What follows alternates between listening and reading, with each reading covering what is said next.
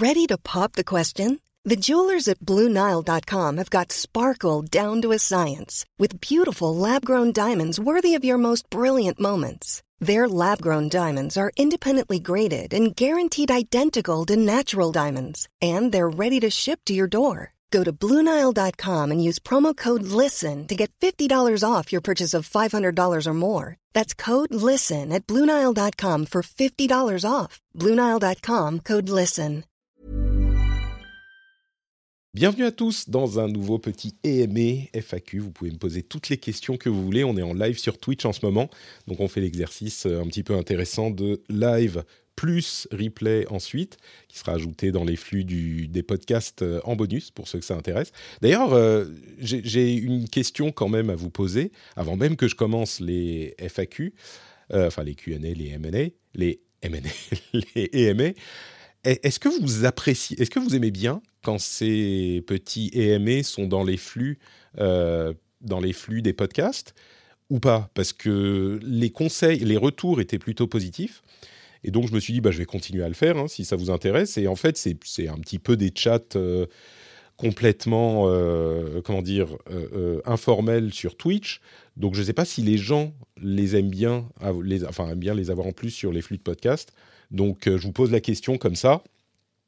Et, et, si jamais les auditeurs qui écoutent en podcast ensuite trouvent ça un peu pénible, dites-le moi, comme ça je saurai. Euh, bon, certains vont me dire euh, c'est facile de passer en lu, effectivement, mais je sais qu'il y en a que, ça gêne un petit peu. Euh, donc voilà, je voulais vous poser la question parce que moi j'aime bien faire ces M&A, c'est des petits moments sympathiques passés ensemble et puis c'est comme les, je le dis parfois, les émissions podcast sont un petit peu formatées, etc. Là, c'est un petit peu plus cool, un petit peu plus tranquille.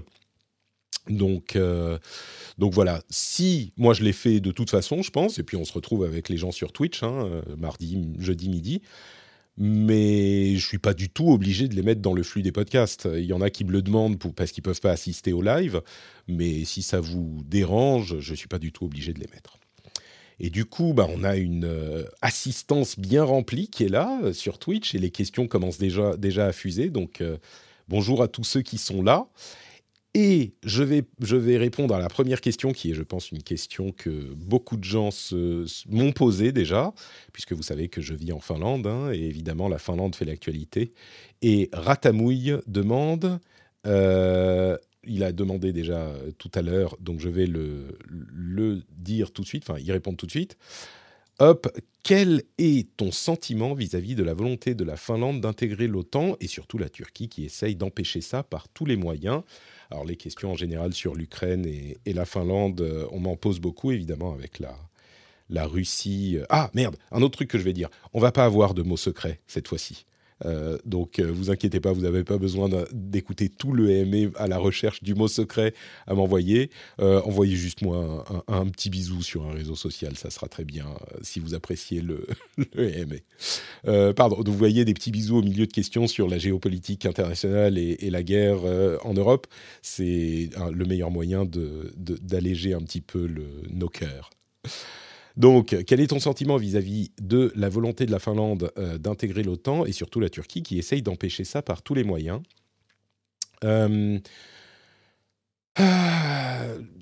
Alors, ce que je réponds généralement sur Twitter pour pas être trop, pour pas entraîner des attaques de trolls, c'est que le fait que la Finlande rejoigne euh, l'OTAN était, d'après mon sentiment ici, c'était un petit peu inévitable. Il y a entre la Finlande et la Russie une relation, il y avait une sorte de relation de confiance euh, basée sur la raison. C'est-à-dire que la Finlande a une puissance militaire qui est complètement disproportionnée par rapport au pays, pour s'assurer que toute tentative d'invasion de la Russie se solde par des pertes sévères euh, et un coût financier et humain trop important pour la Russie. Et de l'autre côté, il y a la. Comment dire la, On imagine que la Russie est raisonnable et que donc elle ne va pas faire quelque chose de déraisonnable. On va dire les choses comme ça. À partir du moment où euh, Poutine a décidé d'envahir l'Ukraine, euh, on peut plus compter sur l'aspect la Russie est raisonnable. Et du coup, on doit absolument se prémunir contre une potentielle euh, action agressive de la Russie. Parce que, je le dis souvent, hein, mais la Russie, c'est vraiment un facteur sociétal hyper important en Finlande. C'est un truc qu'on ne peut pas ignorer il y a la puissance militaire et le danger de la Russie, euh, qui est pas hyper démocratique euh, depuis toujours, et ça fait partie presque de, l'essence de la Finlande, d'avoir cette, euh, cette menace, d'avoir l'ours russe à côté.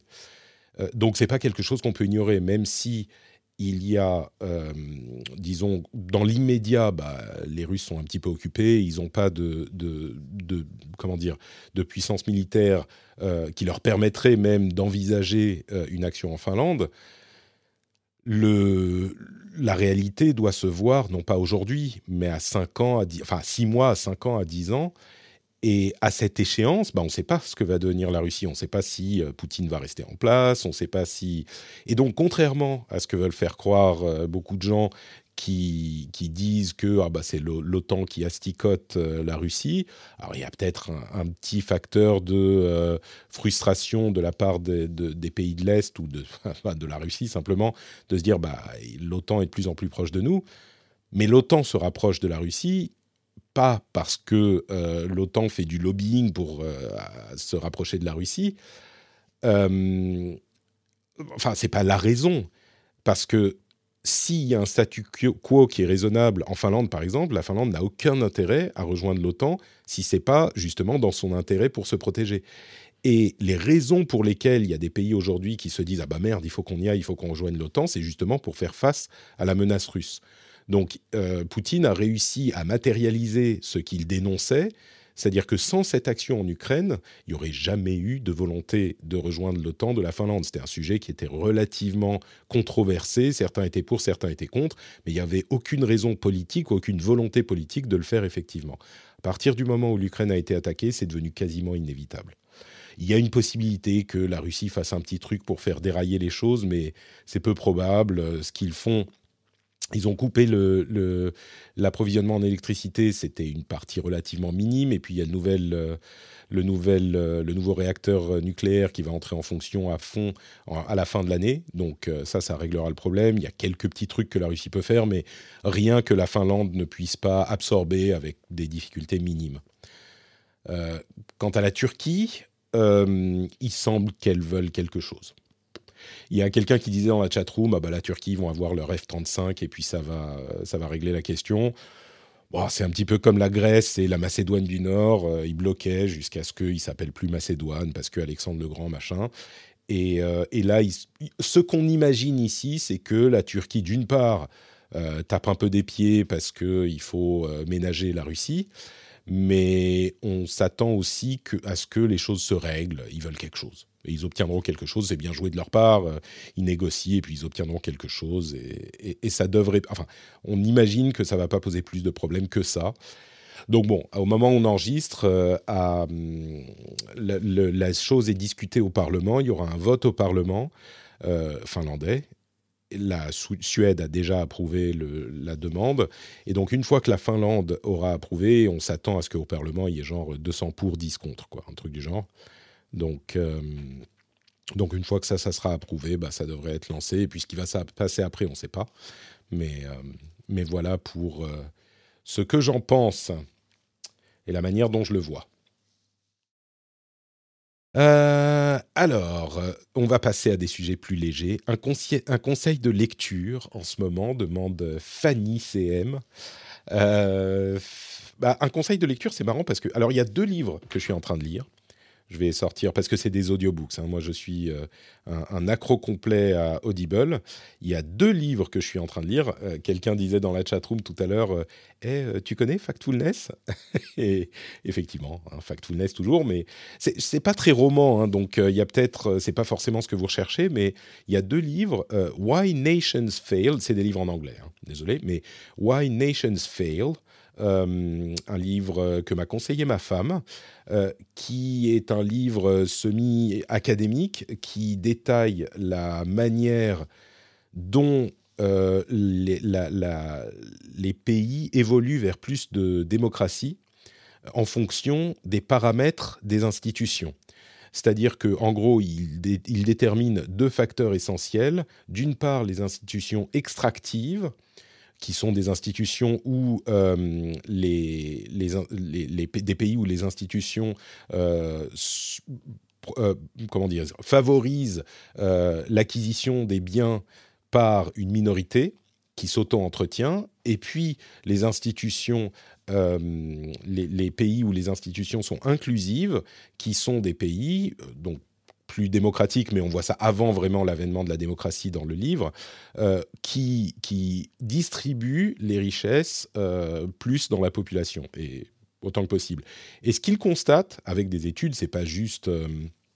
Non, j'ai pas de liste Goodreads, parce que je lis pas énormément, je dois lire, je sais pas, un, livre, peut-être 5 à 10 livres par an, donc c'est pas énorme non plus, mais mais oui donc les, les institutions inclusives euh, et c'est pas bon pas euh, surprenant de se dire ah bah c'est plus cool euh, quand il n'y a pas les biens aux mains d'une minorité, mais ce qui est intéressant vraiment dans le livre c'est qu'ils étudient de quelle manière le fait d'avoir plus d'inclusivité dans la distribution des biens et des pouvoirs et des institutions mène mécaniquement à plus de démocratie et plus de bien-être économique, donc plus de, euh, de prospérité pour l'ensemble de la population. Et de quelle manière ça, ça s'inscrit dans un cercle vertueux euh, qui fait que l'intérêt de tout le monde et de conserver cette, euh, ce type de statu quo qui force plus d'inclusivité dans, dans le pouvoir économique. Alors que les institutions extractives, elles, euh, perpétuent le cercle vicieux parce qu'il n'est pas dans l'intérêt, de ceux qui ont euh, le pouvoir d'ouvrir les institutions parce que même si l'ensemble du pays deviendrait plus riche, bah, eux deviendraient moins riches. Ça, ça semble un petit peu comment dire, ça semble un petit peu évident, mais c'est présenté de manière hyper intéressante dans le livre, et puis surtout beaucoup plus en détail, et on comprend des fonctionnements euh, politico-économiques historiques qui, sont, euh, qui supportent cette idée, qui soutiennent cette idée, qui sont vraiment intéressants. Donc, euh, donc voilà pour... Est-ce que j'enregistre bien le... Oui, c'est bon, j'enregistre bien le, FAQ. Donc ça, c'est le premier, et j'en ai un autre. L'autre, bah, j'en parlerai peut-être dans le rendez-vous jeu, c'est euh, Disrupting the Game, que je viens de finir, je suis en train de lire le, contenu bonus là. C'est le livre de Reggie euh, Fils-Aimé, l'ancien président de Nintendo of America. Euh, attendez, je vais vous mettre les, je vais vous répéter les titres après, hein, mais euh, c'est Why Nations Fail, pourquoi les nations euh, tombent, et Disrupting the Game, disrupter le, le jeu. Et j'aime bien les, les livres qui parlent de l'industrie du jeu vidéo. Il y en a quelques-uns que j'ai beaucoup aimés. Et celui-là, je l'attendais. c'est un peu moins histoire du jeu vidéo ou euh, histoire de l'industrie, de son parcours dans le jeu vidéo, et un petit peu plus, c'est, vous savez, les livres de management. Euh, comment être un bon leader, euh, comment bien gérer une société, ce genre de choses. J'en parlais, parlais parlerai peut-être plus longuement dans le, dans le rendez-vous jeu, comme je disais. Mais, euh, mais, mais c'est presque du self-help management, quoi. C'est euh, comment il faut faire, comment, comment approcher les différentes. Parce que lui, en fait, Régis Fils-Aimé, euh, est originaire de, de. Enfin, il est haïtien à la base, il a grandi dans le Bronx à New York. Il a réussi à s'élever jusqu'à un poste de. Enfin, plusieurs postes importants d'exécutifs dans différentes boîtes américaines. Il est passé par Procter Gamble, etc. Et il parle de tout ça. Donc, il y a un premier, on va dire, euh, une première moitié du livre qui parle de son enfance, de ses différents postes avant Nintendo. C'est intéressant parce que c'est lui et qu'on sait qu'il va arriver à Nintendo, mais en soi, c'est euh, un petit peu un truc de management. Ensuite, quand il vient à Nintendo, si on apprécie le, la boîte euh, et le jeu vidéo, bah, il y a des petites insights, il parle de Iwata, de Miyamoto, de ce genre de choses, et puis comment fonctionnait la boîte, qui sont intéressants. Euh, vous attendez pas à des grandes révélations. Hein. C'est un petit peu, c'est très consensuel. Il parle beaucoup de ce qu'il a bien fait, de ce qu'il a réussi et quand il avait raison, euh, et comment il a réussi à convaincre des gens ou quand il n'a pas réussi à convaincre des gens alors qu'il savait que la décision qui était prise était mauvaise, ce genre de choses. Donc il a tout bon, euh, il a, il est très très fort Bon, mais, mais c'est quand même intéressant. et c'est surtout intéressant, je trouve, parce que il, il montre à quel point l'orientation de cette boîte est comme toutes les autres boîtes, ils pensent aux revenus, ils pensent aux parts de marché, ils pensent à euh, l'innovation qui va permettre euh, d'accroître leur base de clients, euh, ils pensent à leur marge, enfin tous ces trucs-là hyper hyper business qu'on a peut-être tendance un petit peu à éluder quand on voit ces sociétés d'un point de vue de, de joueurs.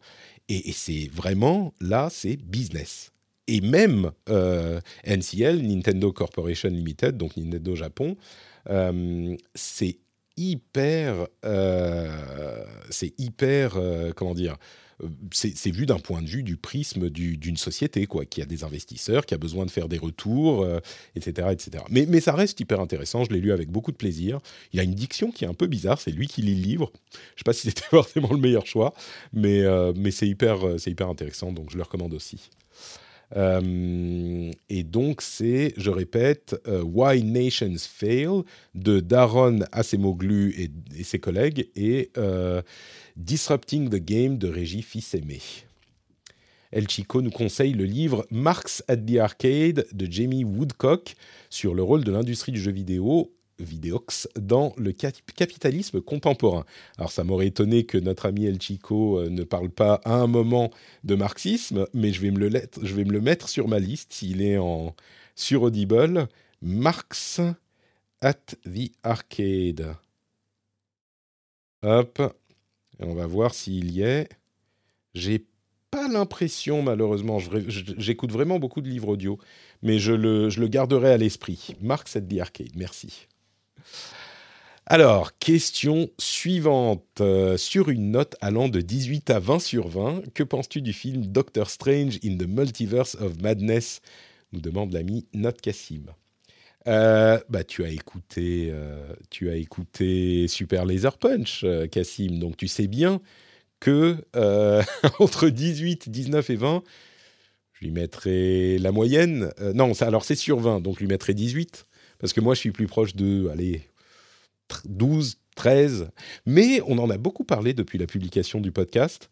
Euh, et, beaucoup de gens sur le Discord euh, qui en parlaient, euh, qui parlaient du film, sont en train de me faire reconsidérer peut-être mon avis. Il faut que je le revoie en fait. Pour, parce que peut-être que j'étais, je sais pas, un peu grognon quand je l'ai vu, et Cassie m'a fait quelques remarques, mais d'autres aussi, qui me font penser, ah, peut-être, peut-être que j'ai été un petit peu dur. Donc, euh, est-ce que je peux réserver mon jugement, Cassim, jusqu'à jusqu'à ce que je l'ai revu? Et puis, je verrai euh, quelle, note je mets entre 18 et, 20. Je crois que Cassim l'a bien aimé. Alors, Steve le râleur, vous allez bien en ce jour? Alors, ce petit voyage hors de chez toi s'est bien déroulé. Dans son ensemble, as-tu aimé le fait de sortir de la zone de confort pour, lors de l'enregistrement du podcast? Euh, bah pour ceux qui ne s'en souviennent pas euh, ou qui l'ont pas entendu, j'étais effectivement en en France pendant une petite semaine avec les deux enfants et c'était un peu compliqué. Euh, je ne sais pas si j'ai apprécié ce, voyage. Non, c'était sympa. C'était surtout sympa pour, pour, le fait de faire découvrir la France à mon fils qui finalement la dernière fois qu'il y était, il avait moins de deux ans. Maintenant, il a presque quatre et demi. Et donc, euh, bah, il a découvert tout plein de trucs. Et ça, oui, c'était, c'était cool. Ma fille est trop petite pour se rendre compte. Elle a, elle a à peine plus d'un an. Euh, mais mon fils, c'était des trucs tout cons. On a, le premier jour, on est sorti le matin pour acheter un pain au chocolat. Et après, il voulait des pains au chocolat tous les matins. On était en vacances, euh, donc on, a, on l'a fait.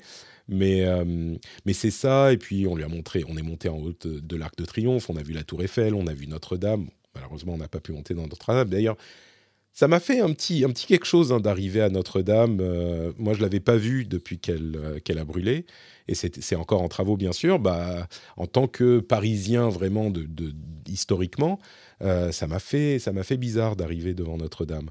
Donc ça, c'était un petit peu spécial. Et puis ça m'a fait penser aussi pendant les élections. Je parlais un petit peu des élections sur Twitter. Il y a plusieurs personnes qui m'ont dit mais pourquoi est-ce que toi, ça t'intéresse les élections euh, en France? Tu vis même pas en France. Euh, et, ça m'a, ça m'a un peu. Euh, alors c'est une minorité hein, de gens qui disent ça, mais ça m'a vraiment piqué parce que on, a remis un petit peu en question mon statut de français parce que je vis pas en France. Et le fait de rentrer à Paris, je vais pas m'étendre là-dessus, mais le fait de revenir à Paris, pour le coup, c'était, ça m'a euh, balayé, je ne sais pas, n'importe quel pic euh, relative à ça, parce que je me suis rendu compte à quel point, euh, bah, oui, je suis français, je suis parisien, je vis ici en Finlande, mais, mais la moitié de mon cœur est en France, quoi. Donc, c'est c'est quelque chose qui est extrêmement extrêmement important pour moi. Enfin, c'est évident, j'ai même pas besoin de le répéter, mais le fait d'y aller, ça m'a ça m'a marqué encore parce que ça faisait un moment que j'y étais pas allé et puis pas avec ma famille et tout. Euh, l'autre question de Steve Loraller, c'est euh, as-tu aimé le fait de sortir de ta zone de confort lors de l'enregistrement du podcast? Alors, c'est vrai que pour le rendez-vous tech, j'étais chez Cédric, Cédric Ingrand, euh, et puis le rendez-vous jeu, je l'ai fait tout seul. Bah, c'est pas vraiment sortir de ma zone de confort en fait, parce que c'est des trucs que je faisais. Avant de, venir m'exiler en Finlande, il arrivait assez régulièrement en fait que je fasse des épisodes seuls. Hmm. je bois un peu de thé oolong. Euh, ça m'arrivait assez régulièrement de faire des épisodes seuls, puis ça m'arrivait de faire euh, des, des, épisodes euh, avec des gens. Donc c'était plus un retour à ce qu'il m'arrivait de faire euh, assez régulièrement avant. Et ouais, c'était sympa. Euh, c'était des trucs euh, qui, c'est pas à faire à tous les épisodes, mais c'est des exercices que j'apprécie un petit peu aussi. Vous savez que j'aime bien m'entendre parler. Donc, mais par contre, c'est vrai que c'est un peu dur hein, de faire une émission où on parle non-stop pendant une heure. Il faut tout suivre, il faut tout. Enfin, et je fais pas de montage, donc c'est un peu, c'est un peu dur, mais ah bah il y a Yoda qui se souvient des épisodes en Russie. Il y en avait un dans l'aéroport de Moscou, effectivement, que, dont je parlais souvent pour donner l'exemple de bah, je rate jamais un épisode. Ça fait longtemps que j'en ai pas parlé dessus là. Mais, euh, mais ouais, celui-là, je pense que beaucoup de gens s'en souviennent parce que j'avais enregistré l'épisode seul dans l'aéroport et je l'avais publié le lendemain, mais pour être sûr de ne pas rater un épisode. Donc là, oui, c'est des trucs qui m'arrivaient de faire régulièrement. Mais c'est sympa, c'est sympa. Pas à chaque fois, mais, mais je trouve ça sympa. Euh, Hubert, Hubert 7000 euh, demande quand est-ce que tu passes à la voiture électrique comme Cédric Ingrand? Euh, euh, Franchement, j'y pense. Hein. on a un terme en, Finlande qui est le morkis. Le morkis, c'est le, sentiment de culpabilité quand on fait un truc.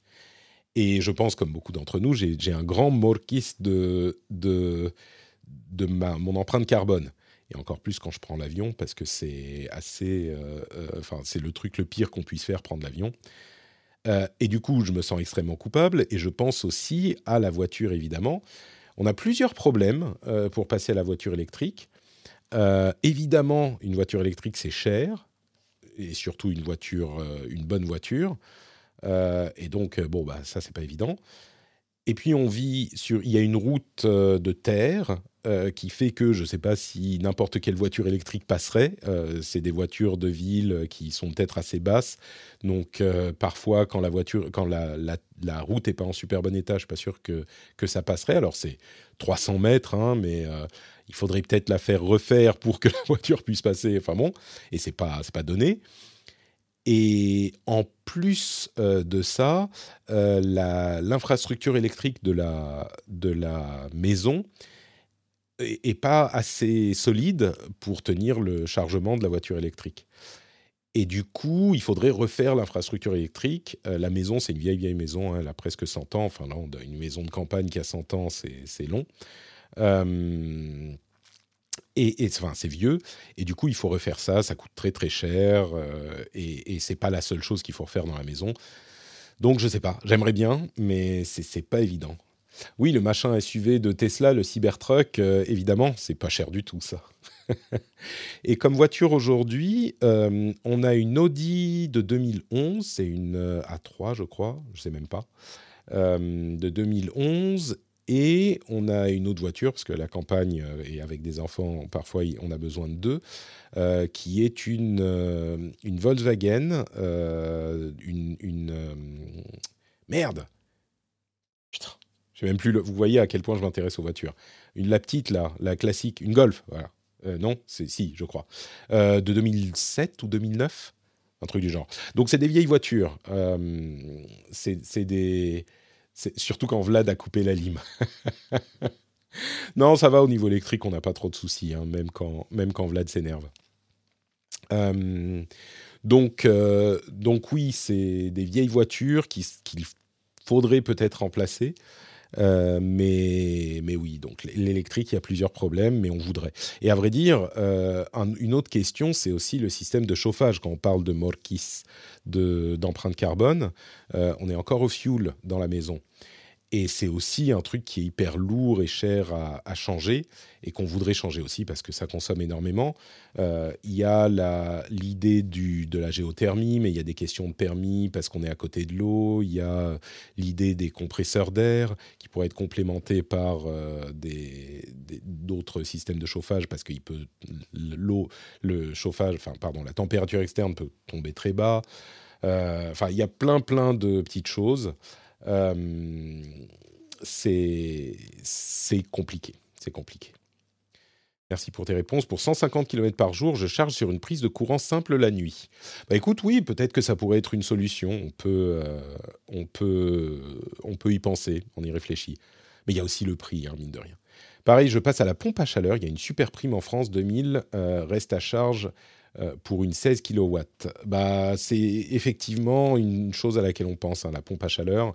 Euh, c'est une solution qui en plus s'améliore. Euh, et il y a même des pompes aujourd'hui qui restent efficaces jusqu'à moins 25, moins 30, alors que généralement c'est moins 17. Et en Finlande, à la campagne, bah, on a au moins une semaine à moins 20 chaque année. Donc, Mais bon, on a du bois, effectivement, comme on le dit, on coupe notre propre bois. et oui, mais le problème du bois, c'est que c'est du carbone aussi. Euh, quand tu brûles ton bois, tu relâches énormément de carbone dans l'atmosphère, parce que bah, oui, c'est comme ça que ça fonctionne.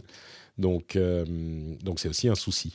Le, moins, c'est cher, mais le moins problématique, c'est qu'on a, c'est l'électricité verte et puis chauffer à l'électricité, tout connement. Ça peut paraître euh, contre-intuitif, mais euh, si on a de l'électricité verte, eh ben, ça peut être la meilleure solution. Mais la maison est grande en plus. C'est une grande maison de campagne. On a plusieurs pièces euh, qui sont à plein de bouts de la maison. Donc, bref, c'est des, des, soucis. avant de continuer avec les questions qu'on m'a posées ici, j'ai une question qui m'a été posée par Mouik Mouik sur le Discord à laquelle je voulais répondre. Vous savez quoi J'y répondrai un petit peu plus tard. J'y répondrai, j'y répondrai. T'inquiète pas, Mouik Mouik, j'y viendrai. Mais euh, on a encore quelques questions ici que je vais, euh, auxquelles je vais répondre. Euh, hop, est-ce que ça, ça marche? Oui. Combien de temps à l'avance ton agenda d'invité est rempli? Alors, euh, oui, mais tu replantes du bois qui recapture le CO2. Oui, c'est vrai, mais autant ne pas le... Enfin, ça, c'est inévitable, à vrai dire, enfin. Bref, peu importe. Euh, Drax de Daron. c'est Drax BE, j'imagine. Euh, combien de temps à l'avance ton agenda d'invité est rempli? Bah, ça dépend. C'était un sujet que je voulais peut-être évoquer dans un édito pour, pour les patriotes. sinon, la peau d'ours, ça tient bien chaud. Bah, vous rigolez, mais ici, on chauffe à 18-19 en hiver, et donc on est en pull tout le temps. Hein mais vraiment. Et maintenant, quand je suis dans un endroit, dans un appart, alors que moi je suis parisien, je me chauffais, mais à fond, hein, chez moi il devait faire, euh, je sais pas, 25. Euh, et, et, maintenant, quand je vais dans, une, euh, dans un appart en ville où il fait 23-24, j'étouffe. L'idée d'être en t-shirt dans un appartement, c'est juste bizarre. Bon, ça, je me réhabituerai très vite, je suis sûr, mais là, on est à 18, 25, j'exagère, mais on est à 18-19 dans la maison. Euh, donc on est tout le temps en pull, surtout en hiver, et puis on chauffe aussi un petit peu avec la cheminée, etc. quand il faut. Bref, bon, l'agenda d'invité, quand est-ce qu'il est rempli? Bah ça dépend.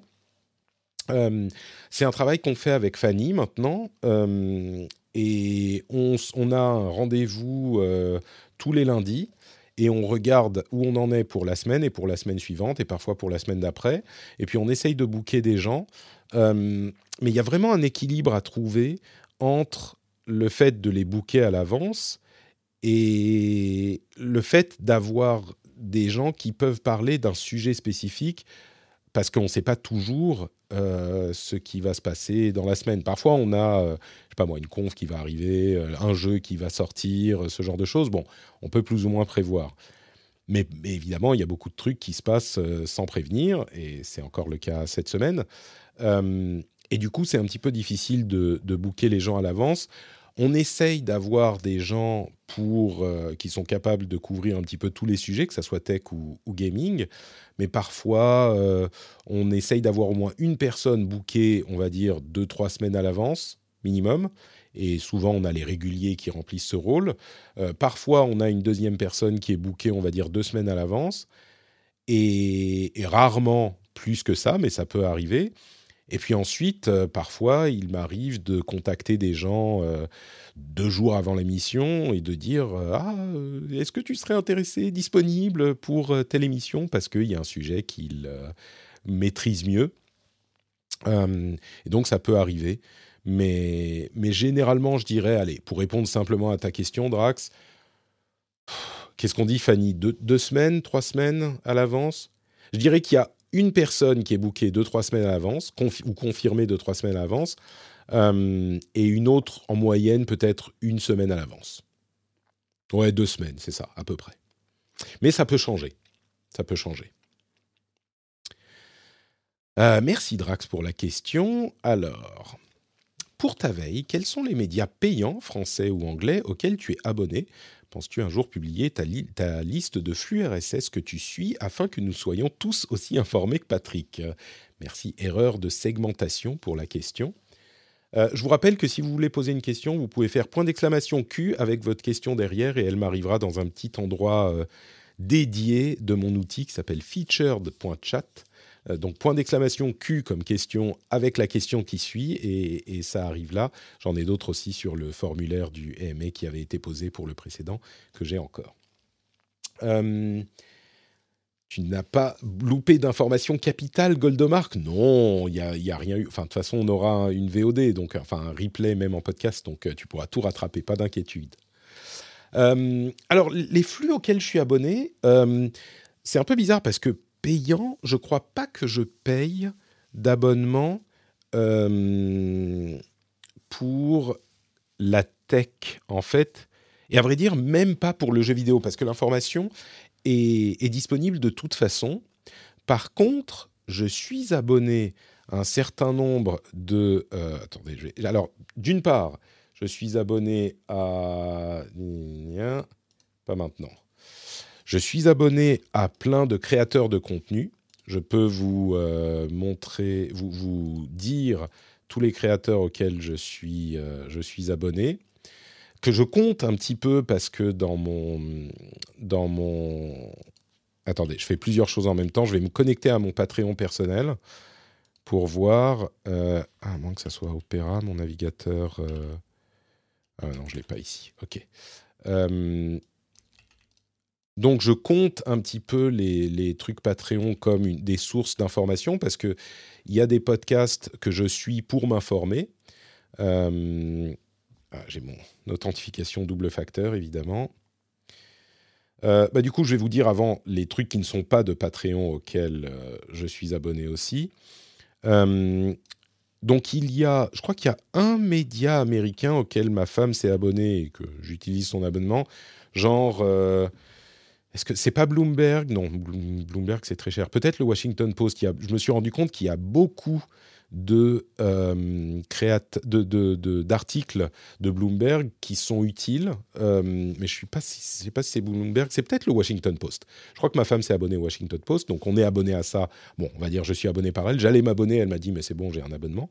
Et puis sinon, je suis abonné euh, au Monde, au Figaro, à Mediapart, à Gamecult euh, j'avais payé pour Canard PC à un moment, pendant, quand ils avaient fait leur campagne Kickstarter. Je crois pas que ça soit encore le cas, je crois que j'y suis plus. Mais donc, il y a ces quelques, ces quelques médias auxquels je suis abonné, pas parce que je les lis, je les lis pas parce que j'ai des informations d'ailleurs, euh, mais l'intention est vraiment de soutenir le journalisme euh, de manière active parce que je pense que c'est quelque chose de très important. Il faut que l'information euh, vienne de quelque part et donc il y a une, vraie intention, enfin je vais pas dire militante, mais il y a quelque chose de d'actif là-dedans, même si je les lis pas. Et à vrai dire, pour se connecter sur les différentes plateformes que j'utilise pour les trucs, c'est un peu pénible.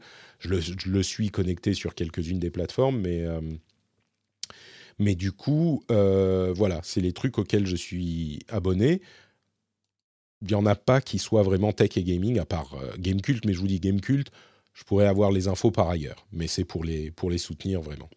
Et puis à côté de ça, il, pardon, il y a les gens auxquels que je soutiens sur Patreon. Euh, il y en avait sur Tipeee aussi à l'époque, mais depuis ils sont à peu près tous partis, donc j'ai consolidé sur Patreon.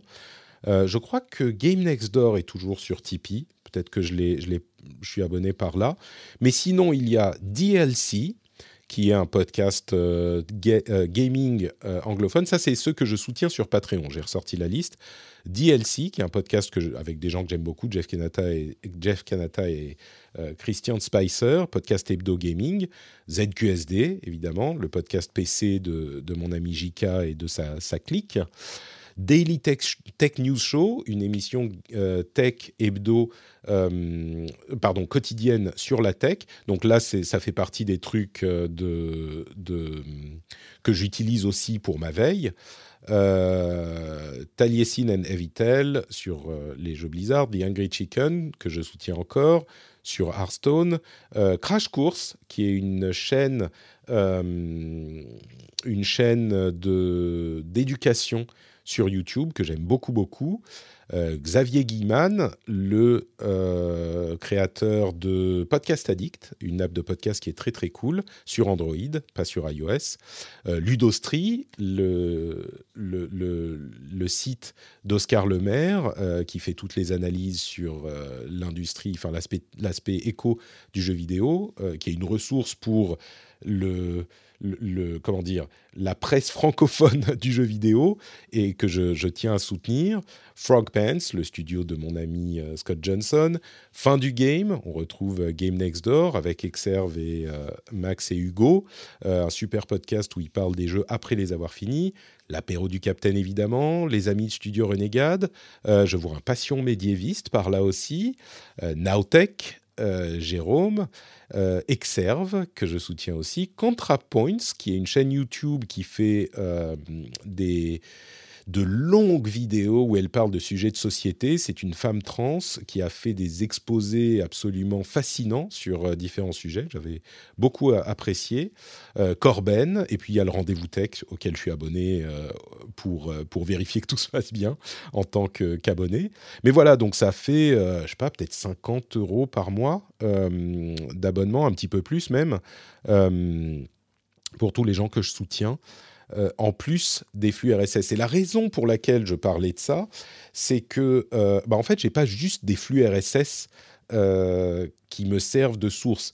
Il y en a quelques-uns que je suis en flux RSS. Alors, je parlais de Gamecult, Polygon, j'ai une source française, une source francophone, une source anglophone, parce qu'il y a beaucoup des news qui reviennent dans tous les sujets, enfin dans, dans tous les, toutes les sources. Euh, pour la tech, j'ai euh, bah, que j'aime bien, qui a un angle un petit peu différent. Euh, iPhone.fr que je suis encore, même si je vous avoue que ça m'est moins utile aujourd'hui. Euh, il y a et puis il y a TechMeme, techmeme.com, qui est un petit peu un agrégateur de news anglophones sur la tech, qui est très très complet. Alors ça me fait beaucoup beaucoup de choses à jeter dans les, les news pour la veille, mais du coup tu vois mon flux RSS pour tu me posais la question, euh, ça ferait une collection de je sais pas cinq flux et c'est tout. Parce qu'il y a ça, il y a les podcasts et les autres médias dont je parlais, il y a Twitter qui est une source d'information aussi, il y a beaucoup de trucs au hasard, euh, il y a des trucs qui ressortent de Frandroid par exemple, qui a beaucoup de news en ce moment, euh, enfin qui je trouve a bien élargi son éventail de, de, de sujets couverts. Euh, et ça, ça ressort par Twitter. Je le suis pas en flux RSS. Euh, il y a les podcasts, comme je disais. Donc la veille se fait pas uniquement sur des flux RSS.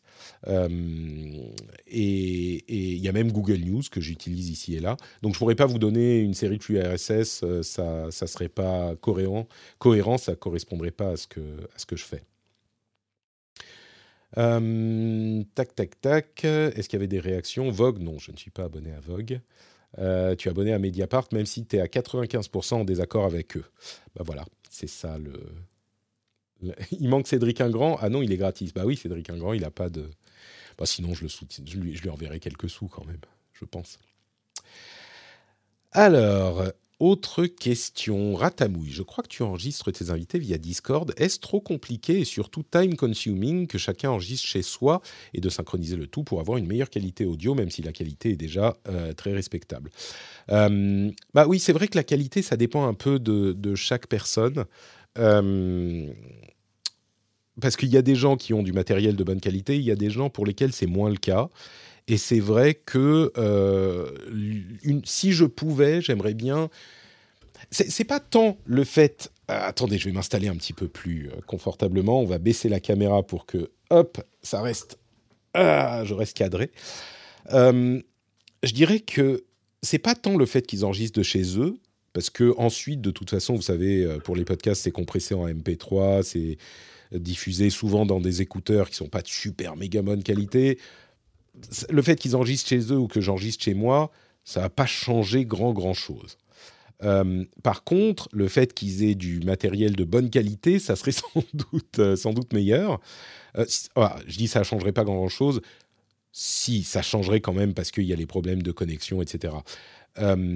mais c'est surtout le fait qu'il faudrait qu'ils aient du matériel de bonne qualité chez eux. Déjà, ça serait une étape préférable. Maintenant, l'une des spécificités de mes émissions, il n'y en a pas beaucoup dans mon domaine qui font ça, euh, c'est que j'ai des gens différents quasiment chaque semaine. Et vraiment, il y a des gens de tous les horizons. Il y a des gens qui sont des streamers qui ont du matériel de bonne qualité. Euh, il y a des gens qui font des conférences, euh, des conf calls de chez eux et qui ont des micros achetés pour l'occasion. Et puis il y a des gens qui sont des journalistes qui font pas beaucoup de travail sur le web, même si maintenant c'est devenu plus rare, et qui vont avoir le micro du moment. Ou alors, euh, euh, bah, l'épisode qu'on a enregistré hier avec Jeff et Marion, euh, Jeff avait un micro bon qui n'était pas fou, Marion, il, elle était avec ses AirPods. Ça peut arriver qu'on ait des, une qualité un peu moins bonne. Et donc, c'est surtout ça qui me gêne dans la qualité audio. Généralement, je pense que c'est très correct. Euh, si c'était systématiquement des gens avec euh, des micros de moins bonne qualité, là, je ferais quelque chose. Aujourd'hui, je pense que ça va. Il y a des solutions pour enregistrer en local. Euh, comment il s'appelle cet, outil en ligne? En fait, tout le monde se connecte à un site web. Merde, j'ai le nom, le nom m'échappe. Mais il y a un truc qui enregistre les trucs en local et qui vous les envoie ensuite, même en cours d'enregistrement, directement dans l'outil. Mais euh, faudrait offrir la fibre et des micros à certains. Je crois qu'en audio, la fibre suffirait. Ouais, c'est Zencaster, merci Fanny. Zencaster est assez pratique, mais en fait, j'évite d'avoir plusieurs outils différents. Et puis, il y avait des soucis, en fait, euh, de il y avait des soucis avec Zencaster de fréquences. Peut-être qu'ils les ont résolus depuis, mais il y avait des soucis où les fréquences d'enregistrement, vous savez, 44 kHz, 48 kHz, n'étaient pas les mêmes chez différents euh, intervenants. Et du coup, il y avait des décalages dans la voix qui devaient être réglés ensuite au montage à chaque fois. Donc, je ne me suis pas intéressé de très très près à Zencaster, euh, même si maintenant, peut-être qu'il faudrait que je, le regarde. Il y a d'autres solutions. Il y a Craig sur Discord, mais je préfère me parposer sur un service tiers, un serveur qui est euh, opéré par des tiers. J'enregistre tout en local, ça évite les, problèmes. Il y a d'autres solutions aussi. Il y a vidéo, enfin OBS.ninja, vidéo.ninja qui est euh, intéressant quand on stream, ce genre de choses. Euh, donc, euh, il y a d'autres solutions, mais pour la qualité du son, le, vraiment le facteur important, c'est la qualité du matériel utilisé par les intervenants. Et un petit peu mécaniquement, étant donné que j'ai des gens tellement différents qui apportent leurs différents points de vue, bah c'est pas toujours aussi bien que je l'aimerais. À vrai dire, un truc que j'aimerais faire, c'est avoir un micro, un ensemble micro que je peux recommander aux gens. Et, pour les intervenants qui, euh, qui n'en ont pas et qui sont relativement réguliers, carrément leur, leur en envoyer un. Mais il y a deux problèmes là-dessus. Je parle beaucoup de micros dans l'édito que je vais vous publier ce week-end, mais deux problèmes là-dessus, c'est qu'il y a beaucoup de micros qui sont pas aussi bons que j'aimerais, qui sont faciles d'utilisation pour avoir des micros vraiment de meilleure qualité, c'est un peu moins facile d'utilisation. Et puis surtout, depuis la pandémie, beaucoup de gens se sont équipés. Euh, et la qualité des micros, même des, des, kits mains libres, a beaucoup augmenté. Donc, bon, c'est pas, il n'y a pas de solution simple, on va dire. Euh, ouais, Jeff a jamais un micro de fou. Euh, lui, à vrai dire, il faudrait que je lui en envoie un, tout simplement Faudrait que je lui en envoie un parce que c'est vrai que. Mais en même temps, il fait des trucs en même temps. Faudrait que je lui en parle. Euh, quoi d'autre? J'ai jamais été choqué par la qualité audio du rendez-vous texte. Si les chroniqueurs ont des choses intéressantes à dire, ça compense toujours. Oui, oui, je pense que le seul truc qui pourrait me faire arrêter l'écoute avant la fin, c'est un participant qui parlerait en mangeant.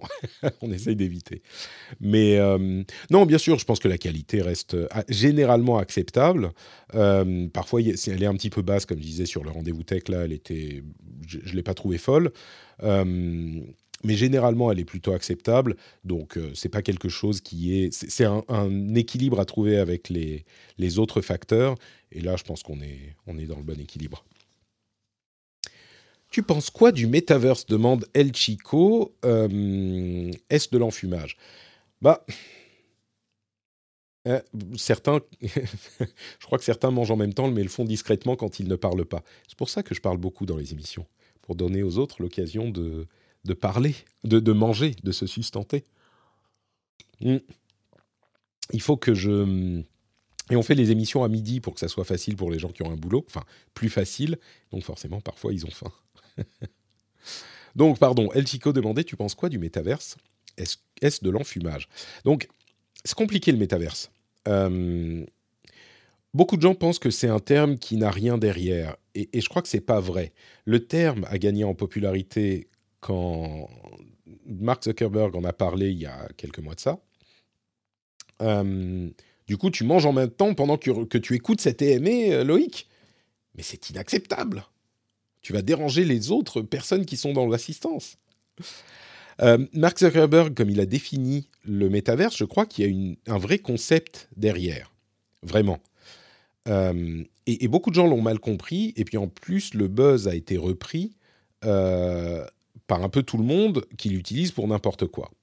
Mais tel qu'il est défini par Zuckerberg dans sa présentation, le métaverse, il y a vraiment une idée derrière. C'est l'idée d'avoir des standards techniques, euh, graphiques et de réseau qui permettent de naviguer et d'utiliser, de naviguer dans des environnements 3D et d'utiliser des objets en 3D dans un monde en 3D qui soit interchangeable de manière qu'on peut naviguer d'un site web à un autre avec un même navigateur Internet. Et du coup, son idée, c'est d'avoir des mondes en 3D et des environnements en 3D qui soient interopérables.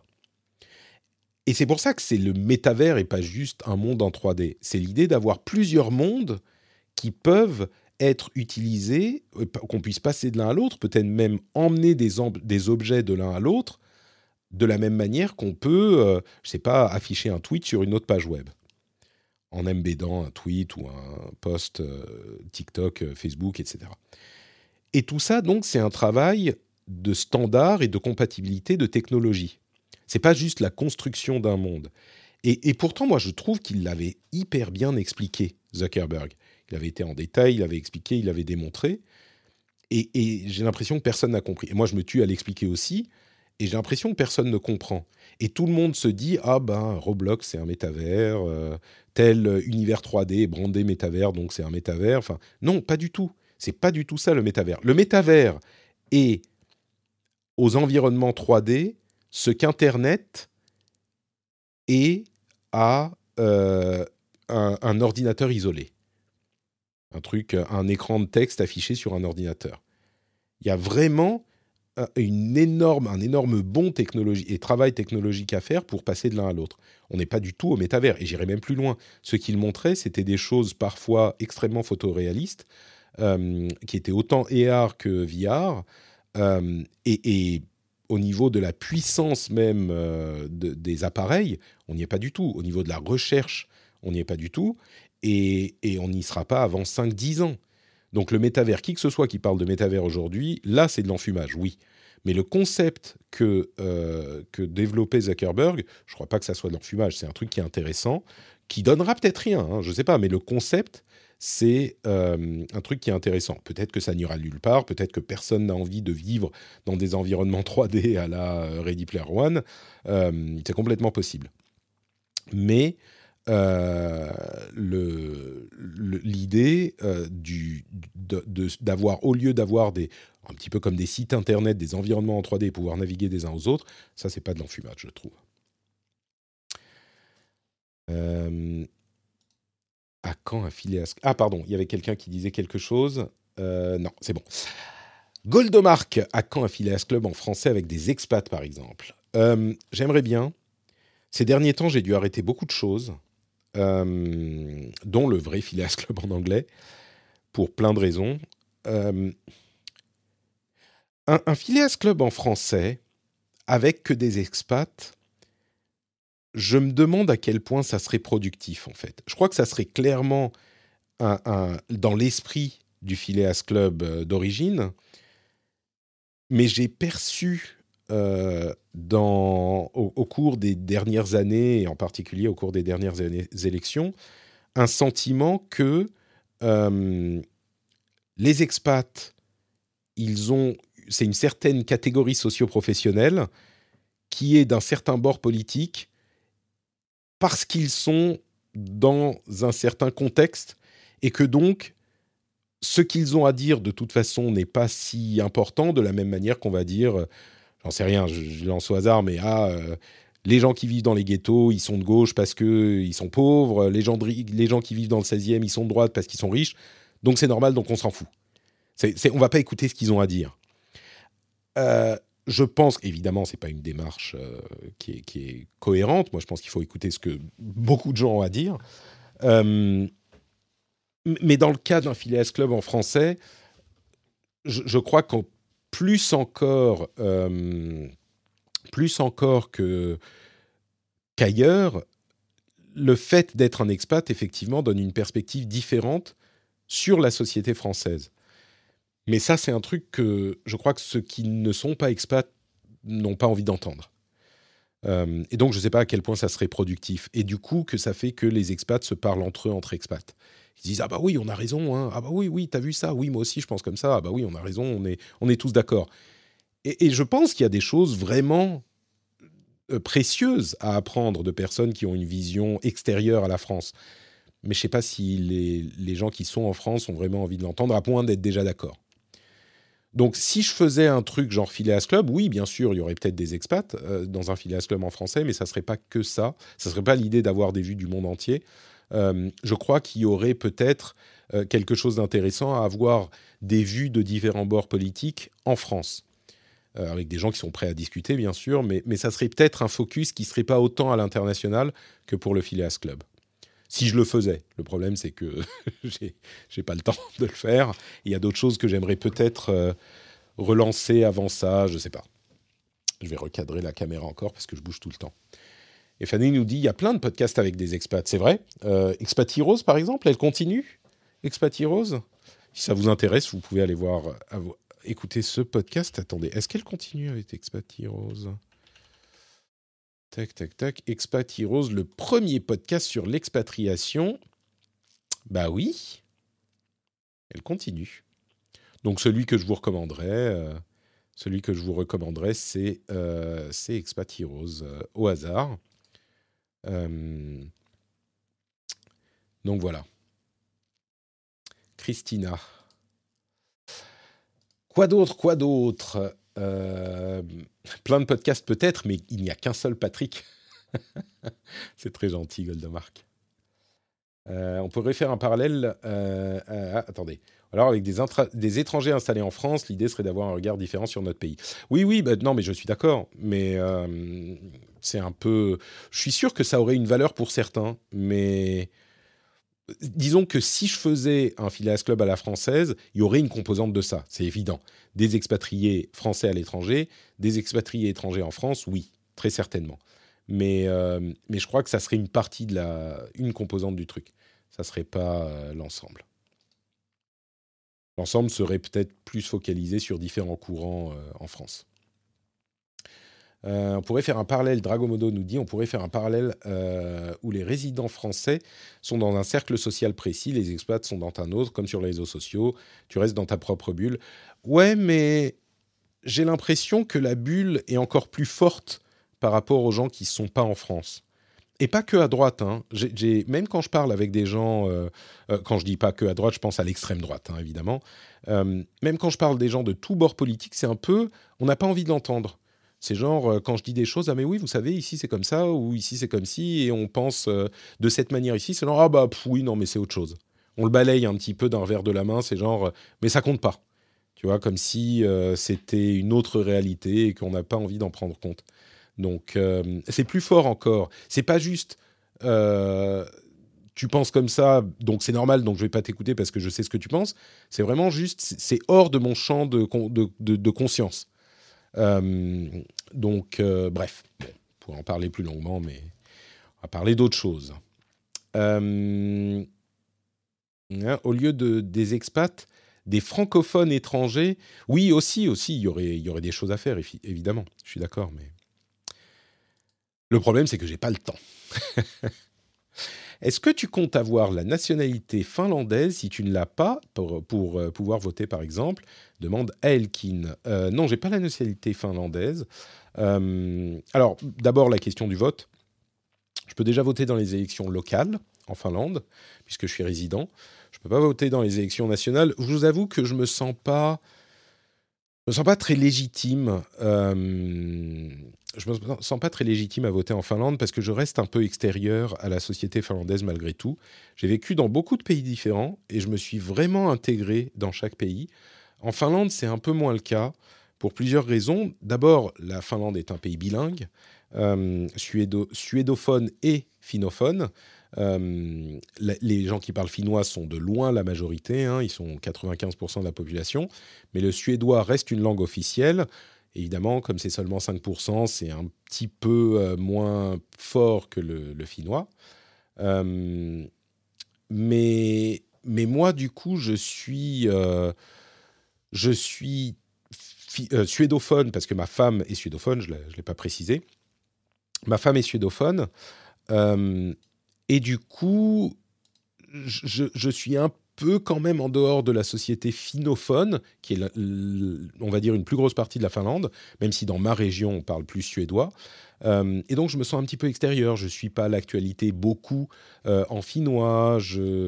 J'interagis peu avec les gens. J'ai pas de travail, par exemple, euh, avec des gens qui parlent finnois. puisque je travaille beaucoup sur Internet avec bah, beaucoup de Français, des Américains, etc.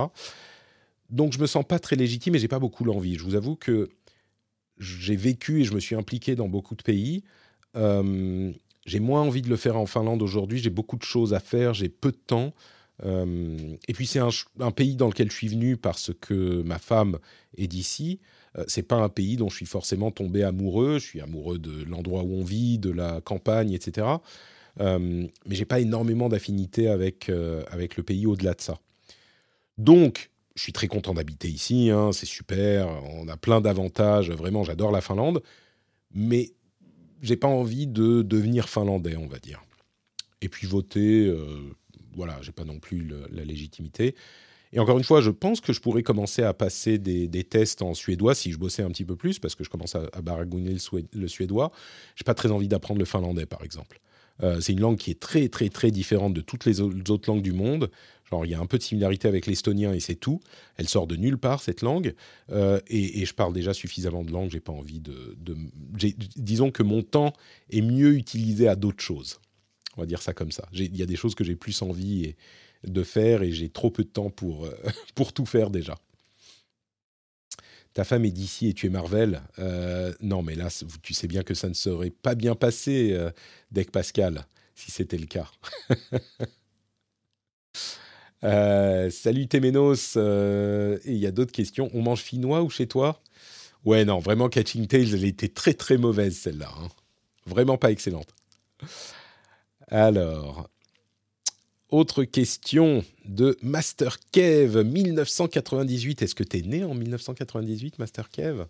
Kevin en 98, ça serait cohérent. Donc en 98, tu as 24 ans. Les gens qui sont nés en 98 ont 24 ans aujourd'hui. Ça fait bizarre. Est-ce que quand tu passes à Paris, tu as déjà pensé à enregistrer des podcasts en présentiel avec les invités? Ça pourrait donner une ambiance différente avec plus d'immédiateté dans les réactions. Bah écoute, la semaine dernière, on l'a fait avec Cédric et on l'a fait en présentiel. Donc ouais, c'était cool. Ça demande un matériel différent. Ce que je dis souvent, c'est que il est plus facile d'enregistrer un podcast chacun chez soi que quand on se rencontre. c'est un petit peu plus compliqué, mais il fut une époque. Il fut une époque où on faisait ça de temps en temps, effectivement. moi, j'aime bien, j'aime bien j'aime bien ça, ne serait-ce que pour euh, le rendez-vous jeu. On faisait ça euh, à la BlizzCon quand j'y allais, et on faisait ça en présentiel. C'était super cool. C'est une ambiance un petit peu différente, effectivement. Bon, là, le problème avec la pandémie, c'est que ça a été compliqué. Mais j'aimerais bien, ouais. J'aimerais bien. Euh, j'aimerais bien. Voilà. Mais c'est juste un petit peu plus compliqué. Et puis en plus, quand je suis sur Paris avec les enfants, moi, ce que j'aimerais bien, à vrai dire, plus facile à organiser, que j'aimerais bien refaire, c'est des IRL, des rencontres avec les auditeurs. On en faisait une par année les premières années, et puis avec la pandémie, évidemment, ça a été compliqué. Euh, mais j'aimerais bien refaire des IRL, donc euh, peut-être à, un moment. J'ai vu passer une, euh, une question de Guy Suji. Est-ce que tu peux la reposer avec point d'exclamation Q et puis ta question? Comme ça, elle arrive dans le, dans le flux des questions, sinon j'essaierai d'y répondre, mais pour pas que je l'oublie. Euh, donc voilà, oui, les présentiels, euh, j'aimerais bien. Non, mais pas de problème, Guy, c'est juste j'ai oublié de le mettre dans le titre du point d'exclamation Q avec question. J'ai oublié de le mettre dans le titre du, du live. Ratamouille, si tu avais un budget illimité pour raviver une licence de jeu abandonnée, ah, laquelle serait-ce? J'aime bien ces questions. J'aime bien ces questions un petit peu euh, qui sortent de nulle part. Pour raviver une licence de jeu abandonnée. Hmm. Une bonne question. Peut-être que ça ferait un bon sujet d'after show. Euh, Kev, euh, Master Kev, qui nous dit qu'il est 86 et qui brouille les pistes. C'est ça. Très bien. Euh, Pong et Arcanoïde. Arcanoïde, ça pourrait être sympa. Un Arcanoïde vraiment, un casse-brique, hein, vraiment, vraiment remis au goût du jour ça pourrait être hyper sympa. Il y a des, il y a des casse-briques super cool. Ah, il y avait un, développeur de jeux Android qui avait fait une sorte de casse-brique très sympa, qui m'avait demandé de faire des voix pour. Ah merde, quelle honte, lequel c'était? J'ai participé à un jeu, je me souviens plus le, nom. Mmh, bref. Euh, Turrican, me dit-on, oui, des, des anciens de l'Amiga. Attendez, que je réfléchisse un petit peu. J'aurais pu dire Speedball en parlant de, l'Amiga, mais euh, Mario Strikers a l'air un petit peu speedballesque. Euh... Kid Icarus. Je pense qu'un Kid Icarus moderne, ça pourrait être super sympa. Hmm. Bon, après, c'est des licences qu'on peut, euh, faire merder, mais euh, je crois que. Il faudrait que j'y réfléchisse plus. Hein. Mais parce que toutes les grosses licences ont continué. Il y en a plein que je préfère. Euh, mais il y a plein de grosses licences qui ont continué, donc c'est compliqué de, d'en trouver une que j'aime. Et en plus, j'avoue que je suis pas tellement euh, transi du passé. Il y a plein de gens qui vont vous parler des licences de, de, leur époque, quand ils étaient jeunes, auxquelles ils ont joué. Moi, je suis un peu plus, bon, c'est des trucs vieux qui étaient peut-être bien à l'époque, mais aujourd'hui, je suis pas sûr que ça marcherait autant. Et, et du coup, du coup, il n'y en a pas énormément qui me reviennent comme ça, euh, comme des souvenirs de fou. Mais celles dont je me souviens existent encore. Que ce soit les Mario, les Zelda. vous voyez que je parle beaucoup de Nintendo, mais même des trucs comme God of War, euh, qui existent toujours. Des trucs comme, euh, je sais pas moi, des. des... Non, je vais vous parler de, grosses licences qui existent toujours. Mais Kid Icarus, je crois que ça pourrait être intéressant. Il y en avait eu, un. Non, ça fait longtemps qu'il n'y en a pas eu de Kid Icarus, je crois. Ou alors ils n'ont pas marqué. Mais voilà, une licence à laquelle je pense. Euh, alors, Goldemark encore nous demande As-tu des métriques sur ta communauté d'auditeurs à genre euh, QSP Alors, les métriques que j'ai, à Shadow of the Beast, pourquoi pas? Ouais, Kid Icarus 3DS, il était, j'ai l'impression qu'il n'était pas fou. Hein. arrête de me vanner Kaneki Sayan, arrête de me vanner, mais je te vanne pas. Si, je t'ai vanné. Je suis désolé un, un, volontairement. Salut Fataghost, bonjour, bonjour, bienvenue à toi. Euh, oui, Shadow of the Beast, ça serait cool aussi, ouais. je reformule calmement et sans les fautes. Attends, j'ai pas vu les fautes. Ok. Tu peux, tu peux reformuler, j'ai vu que c'était la, dernière question. Pas de souci je, prendrai la dernière. Donc, pardon. Euh, la question as-tu des métriques sur ta communauté d'auditeurs à genre CSP, QSP bah, Les seules métriques que j'ai, euh, c'est. Alors, peut-être qu'on peut les voir sur Spotify. Je ne sais pas s'ils ont des métriques Spotify, comment ils, euh, peuvent capter les données. moi, les seules métriques que j'ai, c'est les métriques de, des, des sondages que j'ai faits euh, et le dernier daté de 2020. Il faudrait que j'en refasse un d'ailleurs. Il faudrait que j'ai le temps, mais euh, il faudrait que j'en refasse un. Mais donc, les seules métriques que j'ai, c'est ça. Et donc, elles datent un petit peu. Je crois que sur iTunes, est-ce qu'il y a des, des métriques aussi?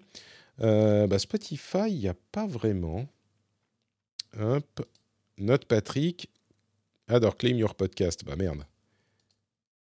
Ah oui, non, c'est bon. Euh, alors attendez, je vais essayer de voir si sur le rendez-vous tech, par exemple, on a des stats. Audience, voilà. Audience, start and stream, follower, gender. Alors, on va prendre les, Spotify, qui sont pas forcément les mêmes, euh, les mêmes qu'en général, mais je crois que ça colle plus ou moins. Moi, mes metrics, c'était à peu près 90 euh, à 95% d'hommes, donc euh, très très très masculine comme audience. Euh, là sur Spotify, ils nous disent 8% de femmes, 88% d'hommes, 3% non spécifiés et 1% de non binaires. Donc on est quand même euh, hyper majoritairement des hommes. Au niveau de l'âge, on nous dit Master Kev nous dit trentenaire-land, bah, c'est un peu ça. très peu de très jeunes. on est à 5% 18-22, 18% 23-27 quand même. Donc on a allez, euh, plus de 20% de moins de 27 ans, ce qui est quand même euh, pas rien. Euh, plus de 30%, donc un bon tiers entre 28 et 34. Donc j'imagine qu'on a, à moins de 30 ans, on a quand même, on doit avoir ouais, 25 à 30%, quoi. C'est pas, rien. donc 28 à, à 34, 32%, et 35, 44, 30%. Et puis au-dessus de 45, on a 14% et même 1% euh, entre 60 et 150, 150 euh, ans. donc bon, 1% de plus de 60 ans et 14% 45-59. Euh, donc l'essentiel, hein, le gros, c'est vraiment 28-44. Je dirais même que 20, ouais, 25-40, c'est le gros gros de, de l'audience. Donc c'est assez, euh, ça correspond à ce que je, à ce que je sais moi de mon côté par les sondages que je faisais les années précédentes. Euh, je crois que c'est pas mal de CSP, CSP+, euh, pas que, hein, bien sûr, mais je pense que c'est beaucoup de gens qui sont bah, des hommes de cet âge-là, peut-être dans des, métiers informatiques, donc ce genre de catégorie. Et bah, écoutez, c'est marrant parce que ce genre de choses, euh, euh, ce genre de choses, c'était un truc qui était un petit peu, pas une faiblesse, mais on était vraiment dans la mouvance des podcasts avant, je dirais, 2015. Euh, tous les podcasts, c'était ça. C'était des trucs qui étaient faits par des gens qui étaient plutôt technophiles, parce qu'il fallait une certaine expertise technique pour faire des podcasts. Et donc, les sujets étaient plutôt techniques, et donc les auditeurs étaient plutôt euh, voilà, des informaticiens, des barbus, ce genre de choses, des joueurs de jeux vidéo. Euh, et euh, il y avait beaucoup de beaucoup d'hommes, beaucoup de mecs. Aujourd'hui, avec l'ouverture des podcasts, on va dire, par des, des podcasts qui ont, qui ont énormément de succès, qui traitent de sujets sociaux, euh, des podcasts qui traitent de sujets qui n'ont pas forcément leur, la place pour s'exprimer euh, dans les médias traditionnels. Il y a beaucoup, beaucoup de femmes qui écoutent les podcasts aujourd'hui. Euh, on pense à, enfin, il y a plein de podcasts, des podcasts de binge audio en particulier, mais pas que, qui ont des, des audiences très très féminines. Et du coup, les podcasts à audience masculine sont plus rares. Et je crois il y a beaucoup de gens qui euh, ont débuté euh, avec moi ou en même temps que moi ou autour de moi euh, qui n'ont pas franchi le pas de la professionnalisation. Et du coup il y a peu de podcasts qui parlent à des hommes qui sont dans les circuits de monétisation en fait. Et donc les annonceurs recherchent, semble-t-il, souvent des, audiences de ce type-là. et en plus de ça, c'est des gens qui ont une, des certaines sommes qu'ils peuvent consacrer au Patreon. Donc ça fait que, par exemple, j'ai moins de mal à en vivre que des gens qui parlent à des audiences plus jeunes au hasard, comme euh, les YouTubers. Euh, les YouTubers dont les audiences sont souvent très jeunes, bah, leur demander de euh, soutenir financièrement, c'est plus compliqué. Donc moi, j'ai cette chance qui fait que je peux compter sur mon, audience pour me soutenir et que en plus de ça, bon, bah, les, les, pubs fonctionnent correctement. Quoi. Donc, euh, donc voilà pour les données que je peux vous donner. Si je peux vous dire sur Spotify, ils, font, euh, ils disent euh, qui est-ce que les gens écoutent? c'est essentiellement la France. Hein, entre parenthèses, c'est une immense majorité de France, en plus de l'immense majorité d'hommes. et je précise bien sûr, moi je j'aimerais bien avoir une audience plus variée. Hein. je pense qu'au niveau de l'âge, on est relativement, relativement clean. Euh, enfin relativement clean. Moi, je suis satisfait de cette courbe d'âge. J'aimerais bien avoir plus de femmes qui écoutent l'émission. Euh, et d'une manière générale, les questions de diversité sont des questions qui me, qui me préoccupent un peu. Euh, mais voilà. Sur l'âge, ce qui est intéressant, c'est que à partir d'une vingtaine d'années, on a une population féminine qui est un poil surreprésentée par rapport à la moyenne. C'est-à-dire qu'on est à 8% sur la moyenne et on est à 10 ou 9% euh, avant 34 ans. Donc un tout petit peu plus au niveau de ces tranches d'âge-là. On voit euh, au-delà de 45 ans, par exemple, c'est 0% de femmes, 98% d'hommes. Donc euh, on a vraiment une, une, une, une comment dire, une les femmes viennent euh, du groupe qui est un petit peu plus jeune, quoi. Et oui, moi j'aimerais beaucoup évidemment avoir euh, plus de femmes dans, l'audience. Euh, et donc ce que les gens écoutent, les gens qui écoutent mes podcasts écoutent aussi Aurel San, très très bien Aurel San, malgré les controverses, hein, mais je trouve qu'il est très doué le garçon. Euh, Imagine Dragons, que j'aime bien aussi, moi j'écoute Enemy avec mon fils tout le temps. Euh, Ed Sheeran, euh, Stromae et Kendrick Lamar. Voilà les cinq artistes que les auditeurs du podcast écoutent aussi ces 28 derniers jours. Il y a le même type de... de comment dire d'audience de, de, statistiques chez Apple je vais pas aller les sortir mais mais voilà Bon, on revient du coup aux questions. Euh, tac, tac, tac. Master Kev 98. Du coup, tes enfants en allant à l'école, ils se... là-bas euh, seront de fait plus finlandais que français. Comment gères-tu ces racines françaises qu'ils n'auront que par toi? Bah, On essaye d'aller en France. Euh, d'abord, on essaye de regarder les trucs qu'on regarde, les dessins animés, j'essaye de les avoir surtout en français. Euh, les jeux vidéo, je les mets en français. Moi, j'avais toujours mes consoles en anglais. Là, je les ai mis en français. Bon, il peut pas encore lire, hein, mais à un moment, ça viendra. On lit en français aussi beaucoup. Euh, j'achète une quantité de livres pour lui sur Amazon euh, qui est déraisonnable, et puis des livres qui sont peut-être parfois un peu pas adaptés à l'âge. Et donc on essaye de créer autant. Moi, je parle que français avec eux. Et puis on essaye d'aller en France. Alors ces deux dernières années avec la, pandémie, évidemment, c'était dur. Euh, mais on essaye. Et puis là, le fait qu'il soit allé en France, il a vu mamie, il a mangé des pains au chocolat, il a, comme je disais tout à l'heure, il a vu la Tour Eiffel. Et, il comprend parce que c'est des trucs qu'on a lus dans les livres, etc. Mais je pense que moi, évidemment, je voudrais qu'il se sente aussi français que finlandais. Ça va être compliqué, euh, mais euh, je pense qu'il faut y aller il faut être sur place et, j'aimerais qu'on y soit. Alors euh, à terme, on essaiera d'y aller en, train quand la petite sera euh, un petit peu plus grande, euh, mais, j'essaierai d'y aller autant que possible, quoi, pour qu'il se sente français aussi. C'est dur, c'est pas facile, mais c'est important évidemment pour moi.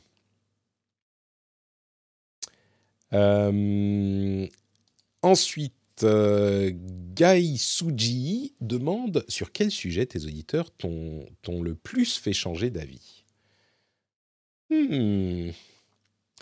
Une question intéressante. Sur quel sujet?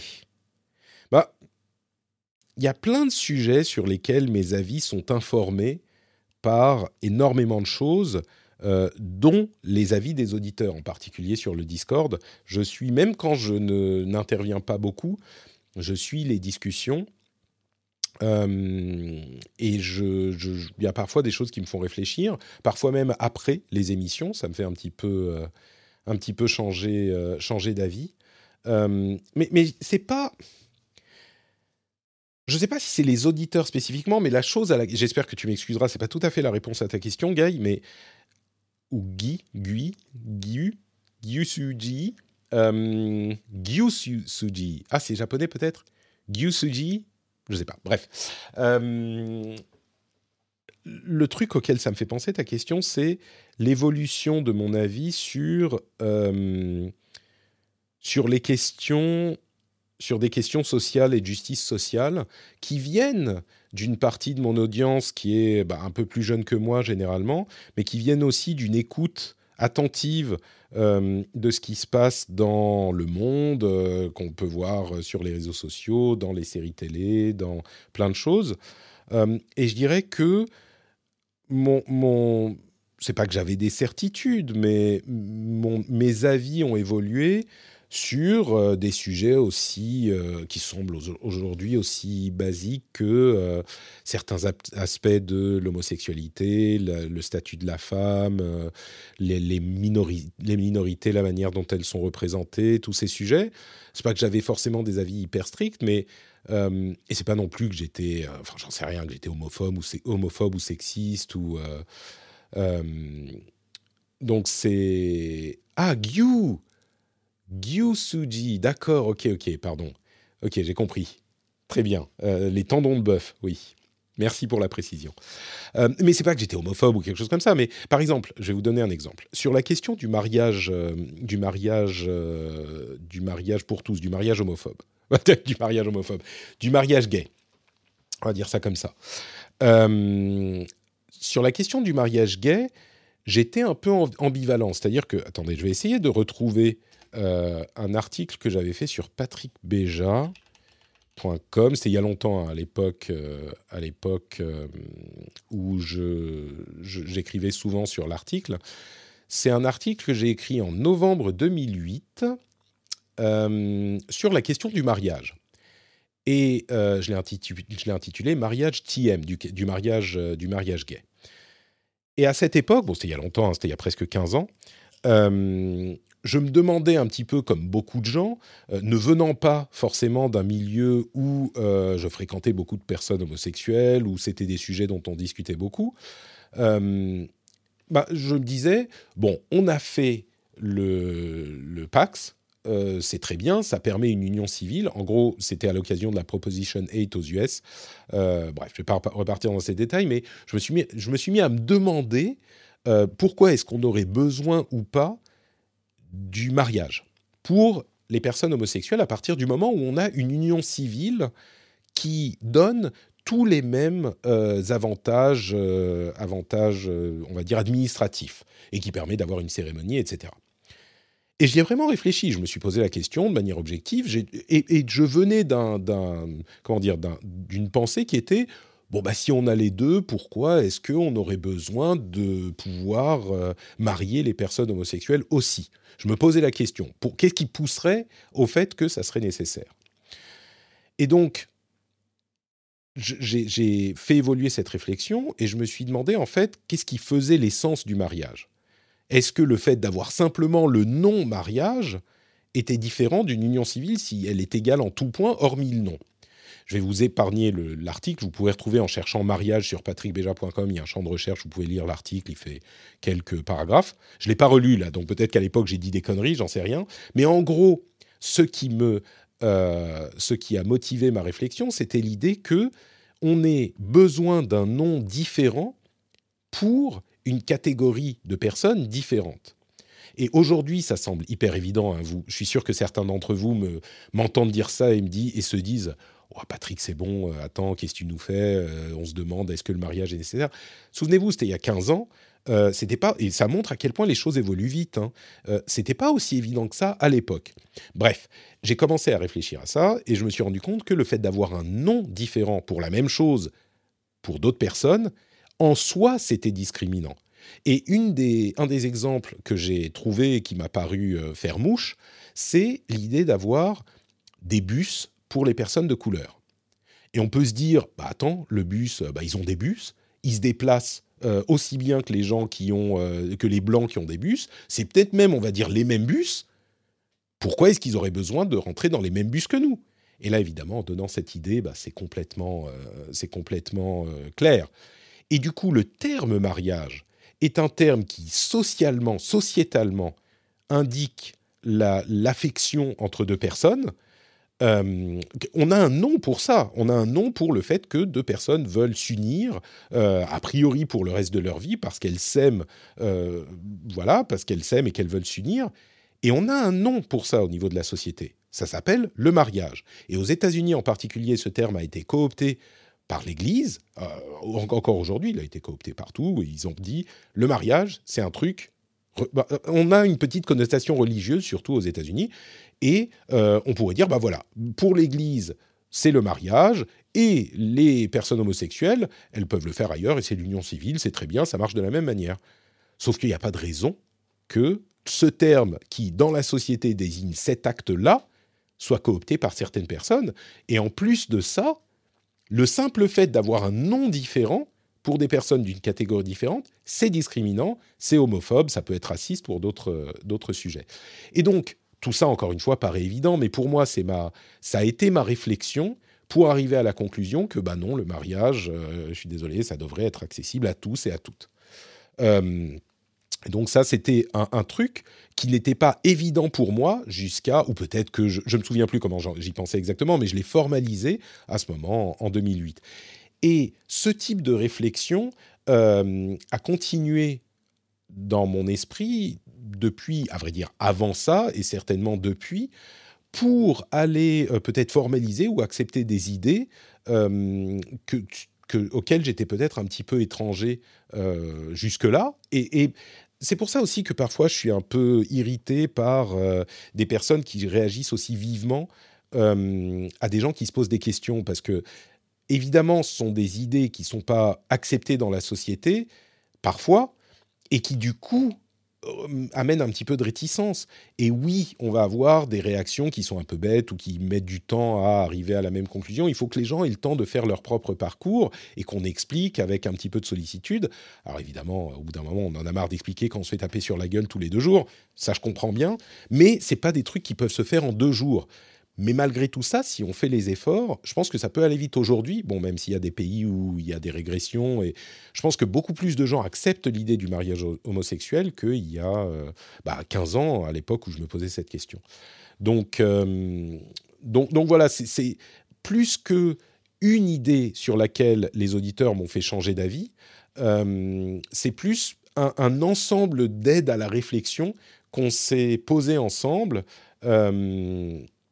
Et qu'ils m'ont aidé par leur perspective un petit peu différente à comprendre et, à me faire mes propres idées, mes propres raisonnements. Je ne suis pas d'accord avec tout, mais, mais c'est cette euh, richesse d'avoir des gens qui sont de plein d'environnements différents euh, parce qu'on parle de sujets de justice sociale et de progressisme, il y a aussi des gens qui ont des avis sur plein d'autres choses euh, et des avis différents euh, qui m'aident aussi à, mieux comprendre la manière dont on approche ces, sujets. Donc voilà, il n'y a pas un sujet spécifique, mais j'espère que ça vous donnera un petit peu une idée générale de, de, la manière dont l'audience, les auditeurs m'influencent un peu.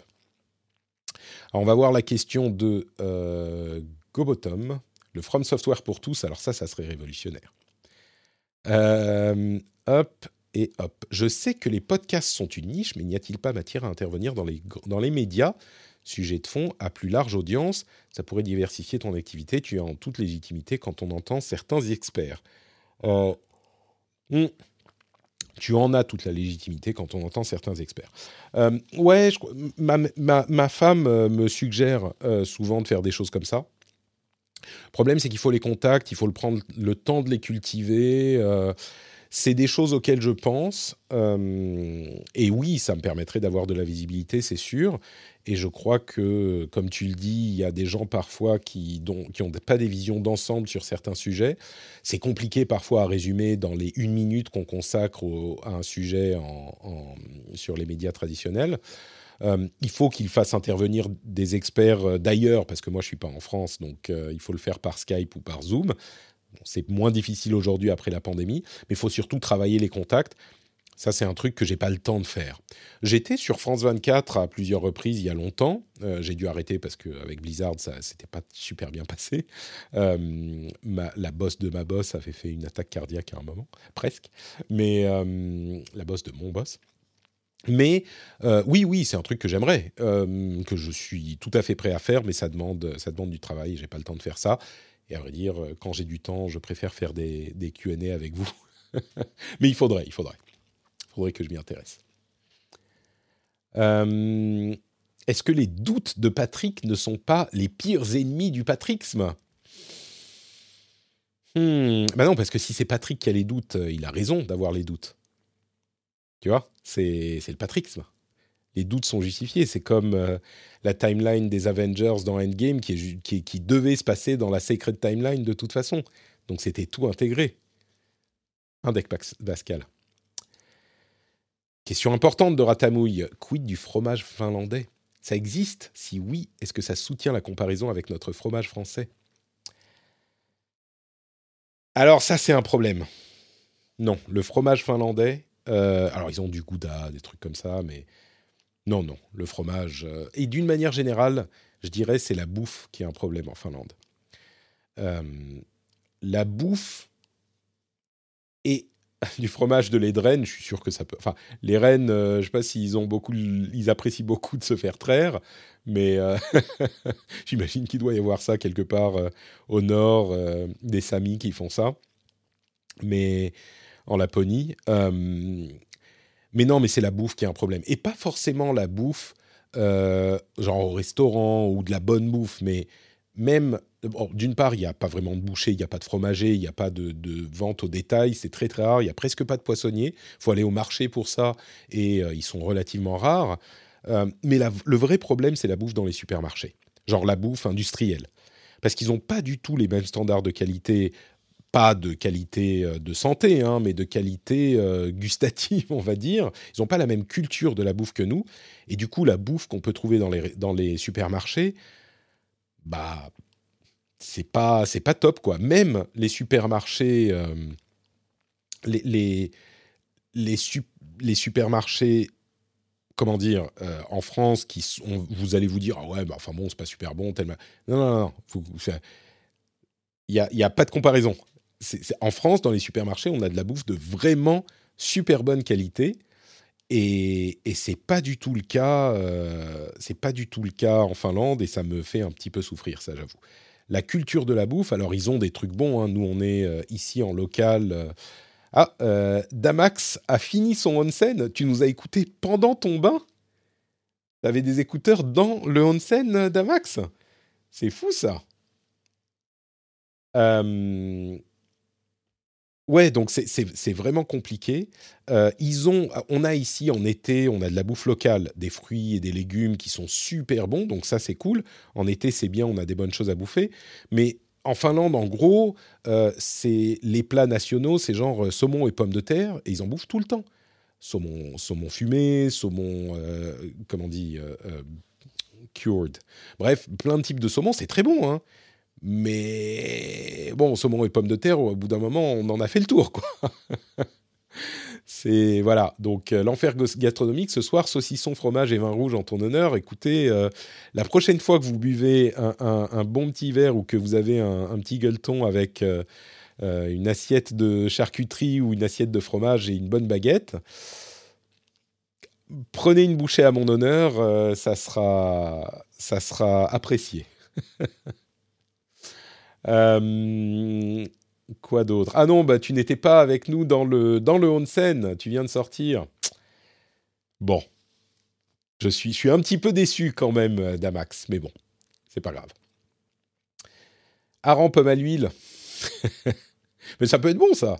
C'est juste que tous les jours. Euh... Euh, Cèdre1701 dit Dany a-t-il reconnu que tu avais raison sur le streaming? Alors attention, Cèdre, c'est pas Dany. C'est pas Dany, euh, c'est Yann dans les, les débuts du rendez-vous tech qui pensait que le streaming de jeux vidéo n'irait nulle part.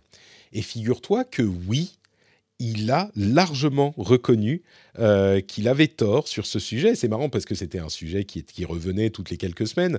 quand on a lancé le rendez-vous tech, euh, c'était les débuts de ce type de technologie avec Gaikai et OnLive et tout ça.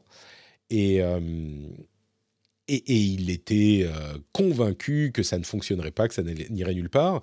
Et je crois que c'est quand il a enfin pu essayer, j'imagine, le Xbox Cloud Gaming ou peut-être peut-être euh, Shadow PC, euh, qu'il s'est rendu à l'évidence euh, et il a dit oui, oui, en fait ça fonctionnait. je me demande même s'il n'est pas venu dans l'émission faire un mea culpa, contri. Donc oui, il a reconnu que ça fonctionnait. Pour mon plus grand bonheur, ce qui prouve, prouve encore une fois que je ne me suis jamais trompé sur quoi que ce soit que j'ai dit de ma vie. Gyusuji nous le confirme, si, si, il l'a avoué dans un épisode. Bah voilà. Euh, j'ai fait des onsen où j'étais seul, mais à Tokyo, seul, c'est un bain privé. D'accord. Oh là là, mais tu me donnes envie, t'as même pas idée, euh, Damax. Ça me manque le Japon. Certains d'entre vous le savent peut-être pas, mais j'ai vécu euh, quelques années au Japon, dans ma lointaine jeunesse, et j'y retournais toutes les quelques années depuis, et J'avoue que ça me, ça me manque beaucoup et j'aimerais bien pouvoir y aller un petit moment et peut-être avec les enfants, mais c'est compliqué hein, avec les enfants, surtout. Euh, bon, en plus, c'est un gros avion et puis. Enfin bon, bref. Euh, Bobby's Nice, euh, hello Patrick, je suis un peu hors sujet, mais alors attendez, je vais. T'as pas mis le, point d'exclamation Q, c'est normal, on l'a pas dans le dans la, les infos, mais euh, je suis curieux de savoir ce que tu penses de cette nouvelle hype sur Twitch, les streams IRL au Japon-Corée. Euh, alors les, les streams IRL, j'ai pas vu spécifiquement de quoi il s'agit. Les streams IRL, je sais qu'il y a des gens qui se regardent manger, surtout en Corée. Euh, ça leur fait une compagnie pour le déjeuner, pourquoi pas. Mais, mais je ne sais pas si c'est un IRL différent de ce qu'on fait ici en, en, France. Euh, Trinity, par exemple, fait de l'IRL tout le temps. Donc, euh, si tu peux me préciser, Bobby's Nice, euh, de, quel type de contenu on parle, je serais heureux de commenter, mais du coup, je ne la connais pas spécifiquement. go faire une IRL du, patrixme, du patrixme au Japon. Au lieu de donner des sous à Patreon, on économise pour le billet. Ah, mais moi, je, j'adore. Mais tu sais, alors, c'est marrant, Galdric a fait cette remarque. Et il faut reprévoir ton voyage au Japon de trois mois d'avant la pandémie. Alors c'était, oui, pardon. Alors je vais faire dans l'ordre. Euh, au Japon, j'avais rencontré pendant mon fameux voyage de trois mois, alors en 2016, j'avais fait un voyage de trois mois avec ma femme avant d'avoir les enfants, tout ça. Un voyage de trois mois au Japon et j'avais bossé du Japon, j'avais loué euh, un appart là-bas quand on était entre la France et la Finlande. Et oui, mais j'adorais. Alors avec les enfants, c'est plus possible trois mois. Hein. Mais euh, quand ils seront un peu plus grands, peut-être y aller quelques semaines, j'adorerais. Ça serait, ça serait un, rêve. Euh, et du coup, quand j'avais été pendant ces trois mois au Japon, j'avais rencontré, je crois, deux auditeurs dans Kyoto. Euh, c'était un truc incroyable. On était arrêtés dans un magasin euh, à, Kyoto et il y a des gens qui passent et qui disent Ah, Patrick, je sais plus comment ils avaient dit exactement. Ah, Patrick, salut, euh, on est des auditeurs, machin. C'était, complètement fou. Et ça m'arrive régulièrement, enfin, ça m'arrivait quand j'habitais à Paris, d'avoir des gens qui m'arrêtaient dans la, dans la rue et qui me disaient bonjour. Euh, je dirais peut-être, c'était quoi, une fois par mois, une fois tous les deux mois. C'était pas tous les jours non plus. Mais... Et c'est marrant parce que les gens me reconnaissaient alors que essentiellement, c'est un média audio et les gens connaissent pas mon visage. Donc, euh, donc c'était rigolo. J'imagine que. Enfin bon, c'était comme ça à l'époque. Et il y en avait même eu au, Japon. Donc c'était euh, c'était super marrant. Euh, sur la question des, IRL, en Corée, quand j'étais, quand j'y étais, les gens se baladent dans la rue et parfois font des danses, etc. Ok, bon, écoute, je connais pas bien cette euh, tendance sur sur Twitch. Si c'est de ça que tu parlais, Bob, ce dont ce dont parle Ratamouille. Goldomark, euh, quel est ton retour d'expérience sur ta tentative de chaîne YouTube? Y, retourneras-tu sous une autre forme? Je crois que parmi tous les trucs que j'ai arrêtés, c'est peut-être le truc que j'aimerais bien recommencer si j'avais un peu plus de temps. Euh, à un moment, j'espère que ça arrivera, euh, ma, fille sera un peu plus grande et puis on aura un petit peu plus de temps. Euh, j'aimerais bien, j'aimerais bien refaire, retourner vers la chaîne YouTube. Mon expérience était plutôt positive. J'avais atteint quelque chose comme 10 000 abonnés en seulement quelques mois. Euh, j'avais fait six mois et j'avais atteint. Euh, j'avais eu en fait au début deux vidéos qui avaient super bien marché, qui avaient presque 100 000 euh, chacune, 100 000 vues chacune. Pour un podcasteur qui se lançait, c'était beaucoup. Et donc il y avait eu 10 000 abonnés et puis ça s'était beaucoup ralenti après. Ça m'avait un petit peu frustré, mais, mais, mais, je me rends compte aujourd'hui que bah, tu continues à bosser et puis parfois il y a des vidéos qui passent dans l'algorithme et parfois pas. Et, et puis surtout, je me rends compte en les revoyant aujourd'hui à quel point, avec le recul, à quel point elles sont pas très bonnes les vidéos. Alors, il y en avait quelques-unes qui étaient bien, mais j'étais vraiment dans un truc euh, assez plan-plan, assez classique. Et je dis pas que je ferais des trucs complètement différents, mais peut-être un ton un petit peu différent, euh, une forme euh, comparable, mais un ton un petit peu différent, et puis un rythme un peu différent. et j'aimerais bien refaire, si je peux, c'est un peu compliqué. Euh, mais, mais, je me dis que euh, si je veux faire quelque chose en plus, peut-être qu'au lieu de faire un podcast en plus, euh, je me dis j'essaierai de diversifier avec une chaîne YouTube parce que j'aimais bien le faire. Alors c'était un peu de pression d'en faire une par semaine, vraiment on s'y était tenu. mais mais j'aimerais bien me relancer là-dedans, peut-être avec moins de contraintes sur une par semaine absolument, mais il me faudrait un partenaire pour le montage vraiment euh, un partenaire avec qui on s'entende super bien et avec lequel on fasse, euh, on ait un partenariat qui soit très réactif, ce genre de choses, parce que moi je peux pas occuper du montage en vidéo, c'est beaucoup plus compliqué que sur l'audio. En plus, faudrait habiller, faudrait, enfin, il y a plein de choses. Euh, et, et, du coup, ça c'est aussi quelque chose qu'il faudrait que je trouve. Donc, mais j'aimerais bien. La chaîne YouTube, c'est un truc qui m'avait plu, et puis c'est quelque chose d'un peu différent, mine de rien les podcasts que je fais depuis des années et des années, euh, bah, j'aimerais bien aussi avoir une, euh, quelque chose qui renouvelle un petit peu, qui change un peu euh, le quotidien. Quoi. Donc peut-être, chaîne YouTube, c'est possible que, que j'y retourne, toujours sur le jeu vidéo, je pense. Euh, je crois que c'est la chose que je couvrirais. Euh, pas tant test de jeu parce que j'ai pas beaucoup le temps, mais euh, suivi d'actu quoi ou un truc comme ça. Il y a d'autres choses que j'aimerais faire aussi. Hein. J'avais testé un petit peu des sortes de mini capsules audio, revues de presse très rapides. que je pourrais utiliser sur différents, différents médias. Enfin, il y a plein de petites choses comme ça auxquelles je réfléchis. mais bon, comme toujours, j'ai mille idées, et même mille idées de podcast. Hein. Il y a plein de choses que je voudrais faire aussi. Mille idées, mais peu de temps pour les implémenter.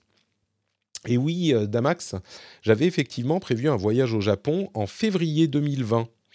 Euh, et je le raconte souvent, donc certains d'entre vous s'en souviendront, hein, désolé de, le répéter, mais euh, j'étais à l'aéroport le 28 février, et on était en train de partir pour le Japon pour une semaine, quand on a vu un mail euh, du boulot de ma femme qui lui disait euh, il faut se, s'isoler au retour des pays d'Asie parce que ça commence à être chaud en Asie en particulier au Japon.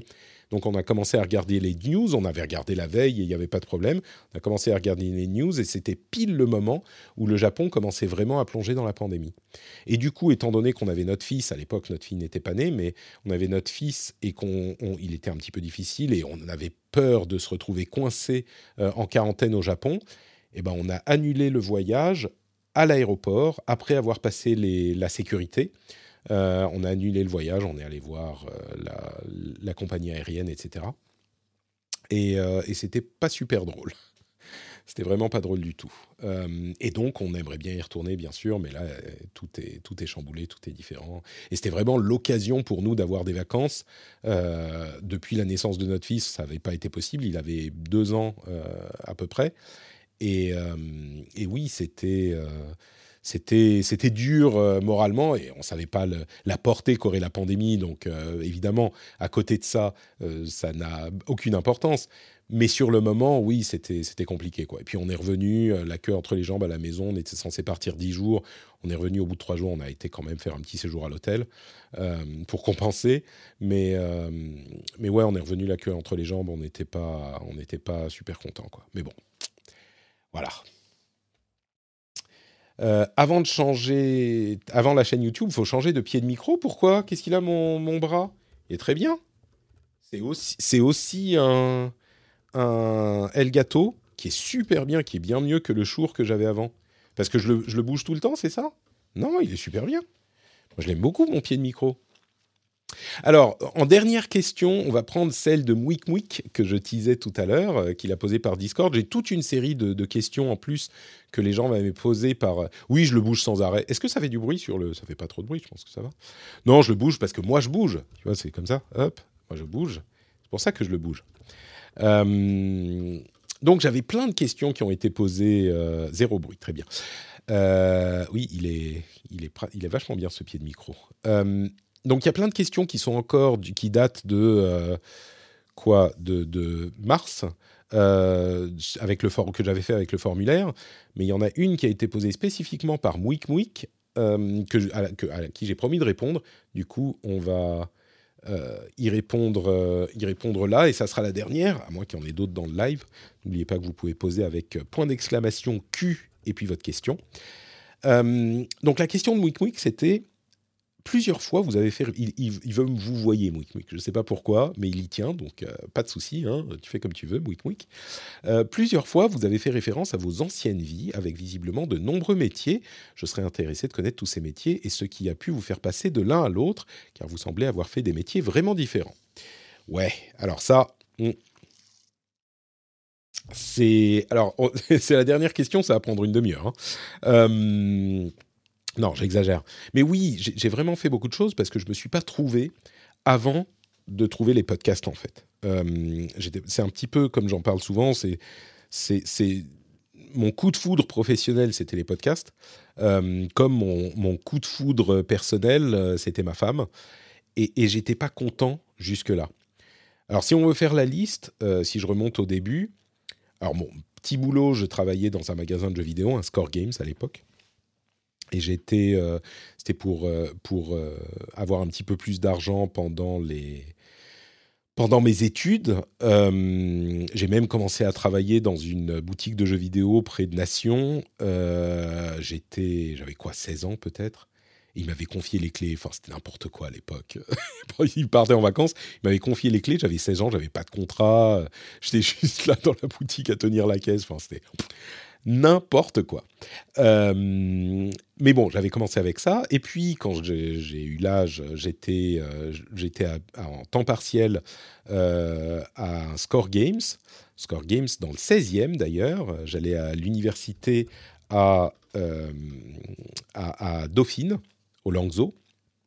Et j'étais euh, employé à temps partiel au Score Games. Avant ça, j'avais fait un IUT d'informatique et j'avais fait des stages euh, dans des grosses boîtes au département informatique et ça m'avait pas plu du tout. Donc j'ai un petit peu bifurqué et je suis allé étudier le japonais à, au Langso.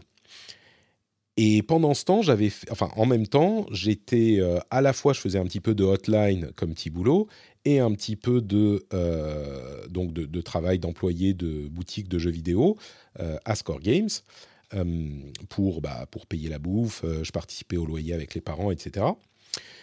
Et donc, ça, c'était mon premier métier. Mais bon, c'était des petits boulots. Ce que j'ai fait après ça, en fait, c'est que je suis parti au Japon. Et j'ai eu la chance de trouver un boulot depuis la France, parce que sinon c'est très très très compliqué. Et j'ai trouvé un boulot dans une école de conversation qui s'appelait Nova à l'époque, qui n'existe plus je crois, à moins que quelqu'un ait repris le nom. Il y a eu des scandales financiers, enfin plein de trucs. Euh, moi j'ai été avant ça. Et donc, c'était une école de conversation. C'était un petit peu le McDo de l'éducation. On avait euh, huit cours de 40 minutes par jour, cinq jours par semaine. Euh, j'ai détesté ce métier, mais détesté. Euh, mais je l'ai trouvé avant d'y aller, donc ils m'ont fourni le visa, une super paye. euh, Enfin, c'était magnifique pour aller vivre au Japon. Et ça, c'était mon premier vrai boulot, en fait. Euh, avant ça, j'avais eu que des petits boulots, des trucs de hotline, temps partiel, intérim, etc. Et ça, c'était après quelques années d'université de Japon. Et donc, mon premier vrai boulot, c'était prof de conversation à Tokyo. Et je suis arrivé le premier jour, premier jour, formation, je me suis dit, putain, je vais détester ce truc. Et pendant quatre ans, j'ai détesté ce boulot. Mais j'ai détesté, j'y allais la mort dans l'âme au travail tous les jours. Mais ça me permettait de vivre au Japon. Et en dehors des 8 heures de boulot, c'était pas un boulot de euh, prof classique, hein, j'avais pas de, travail à faire ou à préparer euh, derrière. Euh. et ça m'a permis de rencontrer énormément de gens parce que c'était des petites sessions de 40 minutes avec à chaque fois des gens différents. On savait pas qui on allait avoir quelques minutes avant le début du cours, donc il fallait préparer très vite en 5 minutes quelles leçons on allait faire. Enfin, ça m'a appris beaucoup de choses. Et j'ai rencontré des centaines de personnes différentes au Japon. Et on avait bah, des conversations, donc j'en apprenais beaucoup sur eux, etc. Donc c'était vraiment enrichissant. Mais, euh, mais j'ai pas du tout aimé. J'ai fait euh, deux ans à Tokyo, puis un an et demi à Kyoto. Euh, j'ai d'ailleurs en partie quitté Tokyo parce que j'avais une copine qui était un petit peu.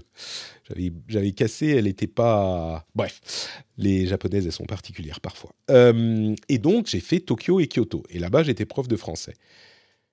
Et en même temps, sur place, j'ai beaucoup réfléchi à moi-même, à ce que j'étais, à ce que je voulais faire, etc. Et je me suis dit, bah, j'aimerais bien faire un truc créatif et j'adore le cinéma. Mais je vais faire du cinéma. Vous imaginez Patrick, euh, après trois ans et demi au Japon, qui se dit, bah, je vais faire du cinéma. Allez, je rentre en France, je vais faire du cinéma. Mais vraiment le truc, euh, n'importe quoi. Et du coup, qu'est-ce que j'ai fait? Bah, j'ai fait du cinéma. Euh, j'ai eu la chance, là encore, beaucoup de chance hein, dans ma vie. Euh, et, on a cherché avec euh, ma famille tous les gens qu'on pouvait connaître, qui étaient peut-être de près ou de loin liés au métier.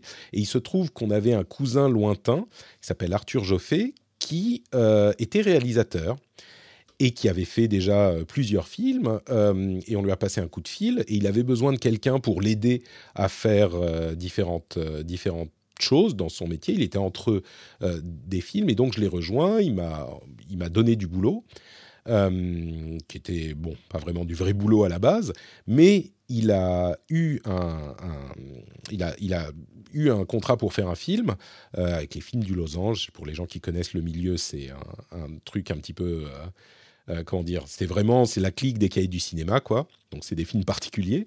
Mais, euh, mais il a donc euh, eu un contrat pour faire un film et il m'a mis en tant qu'assistant de réalisation euh, stagiaire sur ce film-là. Et donc j'ai commencé à apprendre le métier grâce à lui. de, tout, en bas de l'échelle. Et j'ai fait pendant plusieurs années ce métier en tant qu'intermittent du spectacle, ce métier d'assistant réalisation je suis monté ensuite, j'ai monté les échelons pour euh, des, publicités, pour euh, des téléfilms, pour des films, pour des courts métrages avec des amis.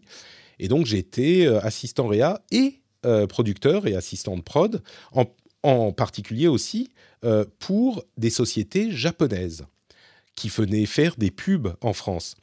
Donc, euh, il y a des, sociétés en France de prod, je ne sais pas si ça marche encore comme ça aujourd'hui, mais il y a des sociétés de prod euh, qui sont spécialisées dans la gestion d'annonceurs japonais qui veulent produire en France, donc qui s'occupent bah, de toute la prod, hein, les permis, les lieux, les locations de matériel, etc., euh, qui font la production des pubs pour ces boîtes japonaises. Et il y a deux, trois sociétés comme ça avec lesquelles j'avais travaillé. et c'était du coup un métier qui était... parce que moi, depuis que j'avais quitté le Japon, j'avais assez de contact avec le Japon, mais c'était revenu quelques années après grâce à ça.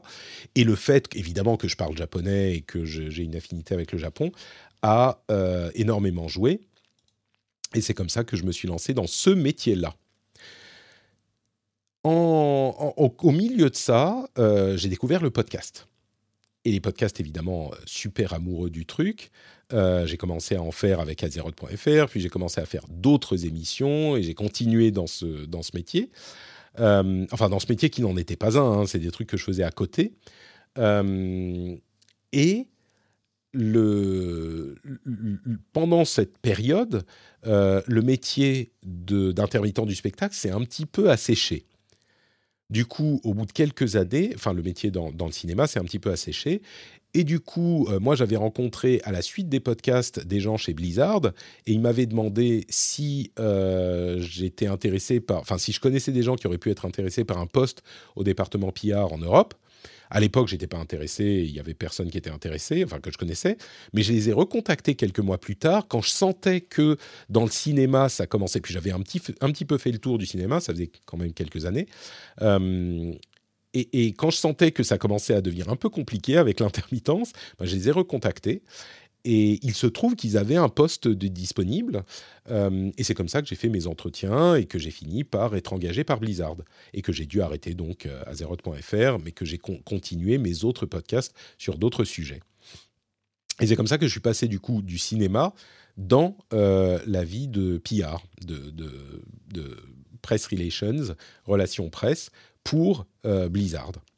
Et là encore, c'était un métier qui était complètement différent. Moi, j'ai commencé tout en bas de l'échelle, euh, j'étais assistant, euh, c'était, enfin, pas payé ici correctement, hein, mais euh, c'était un, truc qui était un recommencement encore une fois. Et, et, je continuais en parallèle mes podcasts. Mais c'était vraiment, comme je le dis parfois, j'avais d'une part le boulot à temps plein 9h, euh, 5h bah, ou 6h euh, pour Blizzard. Et j'avais ensuite mon deuxième boulot qui me demandait généralement une sorte de, euh, on va dire, aller un mi-temps en plus après quand je rentrais à la maison. et je dis le mi-temps, alors il était visé sur les week-ends, les soirs, machin, etc. Mais oui, c'était vraiment beaucoup, beaucoup de boulot. Et j'ai fait ça pendant 5 ans, de, de, 2009 à 2014. et donc j'étais PR principalement pendant tout ce temps. Et ce qui s'est passé, alors en 2009, en plus de ça, quelques mois après avoir commencé chez Blizzard, genre deux mois, j'ai rencontré ma femme. Je me suis dit, euh, c'est peut-être euh, c'est peut-être pas mal que j'ai eu un vrai métier euh, quand j'ai rencontré ma femme pour pas la faire fuir. Hmm. Parce que je me dis, ouais, je suis intermittent du spectacle, je joue à World of Warcraft, je fais des podcasts, c'est super cool. Et toi, ça va? Ça, ça l'aurait peut-être un petit peu, ça lui aurait peut-être un peu fait peur, encore que on ne sait pas. Mais ouais, donc j'étais, j'avais un vrai métier avec un, CDI, etc., etc. Même si pour elle, le monde du jeu vidéo, c'est très étranger. Euh, et du coup, j'ai fait ça pendant 5 ans. Et ce qui s'est passé en 2013, c'est que euh, Patreon est arrivé sur la scène et a commencé à être utilisé par les, les, les podcasteurs aux États-Unis. Et moi, j'avais essayé de, de faire, euh, de financer mes podcasts euh, depuis longtemps. Certains se souviennent d'ailleurs des premiers sponsors qui étaient anecdotiques mais qui étaient rigolos. Euh, certains se souviendront de l'aventure No Watch, j'allais dire Nowtech, de l'aventure No Watch, qui était aussi un gros pari qui n'a pas réussi pour plein de raisons. Je vous en reparlerai peut-être un jour. Euh, mais avec donc euh, avec euh, Jérôme, Cédric Bonnet, enfin de Luca maintenant, etc., etc. Il y avait plein de gens qui participaient à l'aventure et ça n'a pas fonctionné. On a eu quelques trucs au départ et puis ça n'a pas ça a pas continué. Mais donc j'avais essayé moi d'en faire un métier, mais c'était juste pas possible. Et ce qui s'est passé avec avec Patreon, c'est que tout à coup toute l'audience euh, qui existait depuis longtemps et que je cultivais et que j'entretenais, eh ben, elle a été monétisable. C'est-à-dire que toute cette audience ne valait financièrement euh, rien jusque-là, et là, c'était comme trouver une mine d'or. C'est-à-dire, enfin, je, veux dire, euh, trouver un moyen d'avoir de l'argent alors qu'avant, il n'y en avait pas. Et je me suis dit, mais c'est, il faut que j'essaye. Il faut absolument que j'essaye ça parce que je ne peux pas passer à côté, d'une part, et il faut que euh, je sois là en premier avant que ça ne se banalise en France.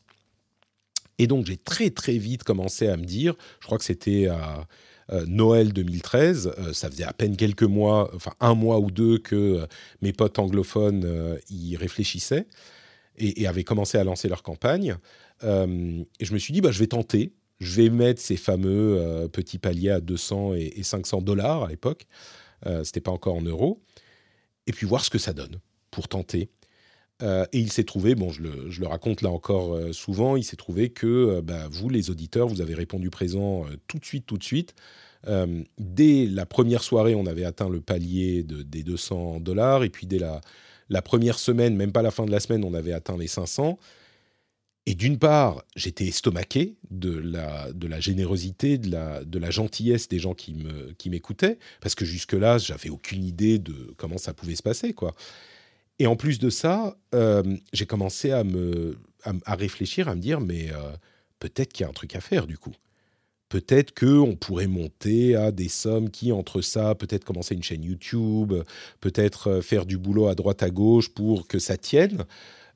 peut-être que je pourrais en vivre.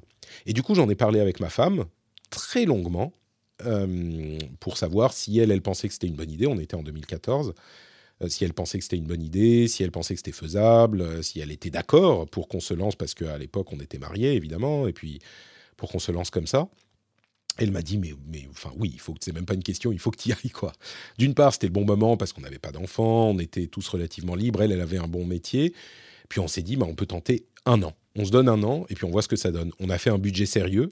Euh, on a travaillé ensemble pour établir euh, des différentes sources de revenus potentiels, euh, de combien j'aurais besoin, de combien on aurait besoin en tant qu'auto-entrepreneur, avec les taxes, les machins, les impôts, etc.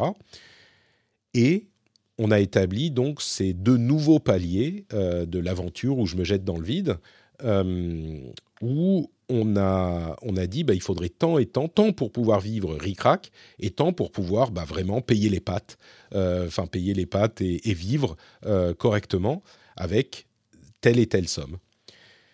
Et en septembre, enfin en août, j'ai annoncé à mon boulot que je partais avant même de lancer le nouveau Patreon, ce qui était un peu con, mais je leur ai annoncé que je partais. Ils, me disaient, bon, on s'en doutait que tu allais partir à un moment. Euh, et donc, ils m'ont pas filé de rupture conventionnée, ce qui m'avait un petit peu mis des bâtons dans les roues. Mais bon, bref. Euh, et, et, de départ conventionné, vous savez, qui vous donne droit au chômage, machin. Enfin bref. Du coup, Bon, je me suis dit, c'est pas grave, je m'en fous, je vais y aller, euh, je vais tenter. Et on a lancé le Patreon. Et ce nouveau Patreon, qui avait des paliers plus élevés, a également été rempli assez vite. Là, c'était le dernier palier en deux ou trois semaines, je crois, qui me permettait vraiment d'en vivre sans que j'ai besoin d'aller chercher euh, absolument d'autres sources de revenus. Euh, et du coup, euh, là, c'était, euh, enfin, c'était, c'était incroyable, quoi. C'est l'un des meilleurs moments de ma vie. Le, le, fait que les, les, auditeurs répondent vraiment présents à ce niveau pour me permettre de vivre de ce qui était du coup une passion, qui était mon coup de foudre professionnel, c'était vraiment un moment complètement, complètement unique, quoi. Euh, et, auquel je repense encore maintenant. Vous voyez, j'ai un petit peu d'émotion dans la voix. Euh, c'était un moment très très spécial. Euh, et, cette idée que, du coup, c'est le saut dans le vide, et je voulais le faire avant que tout le monde se mette à faire des Patreons ou ce type de trucs, parce que je me suis dit, il, y a aussi un petit peu un impact de communication, de, force. Regardez ce que je veux faire. Est-ce que vous voulez m'aider? Est-ce que vous voulez être avec moi? Et, les auditeurs ont vraiment suivi. Et du coup, c'est à cette occasion que j'ai fait, j'ai changé encore de métier et que je suis devenu vraiment, euh, vraiment podcasteur. Euh, et là, depuis, je me, enfin, je suis un podcasteur, euh, artisan podcasteur, podcasteur indépendant.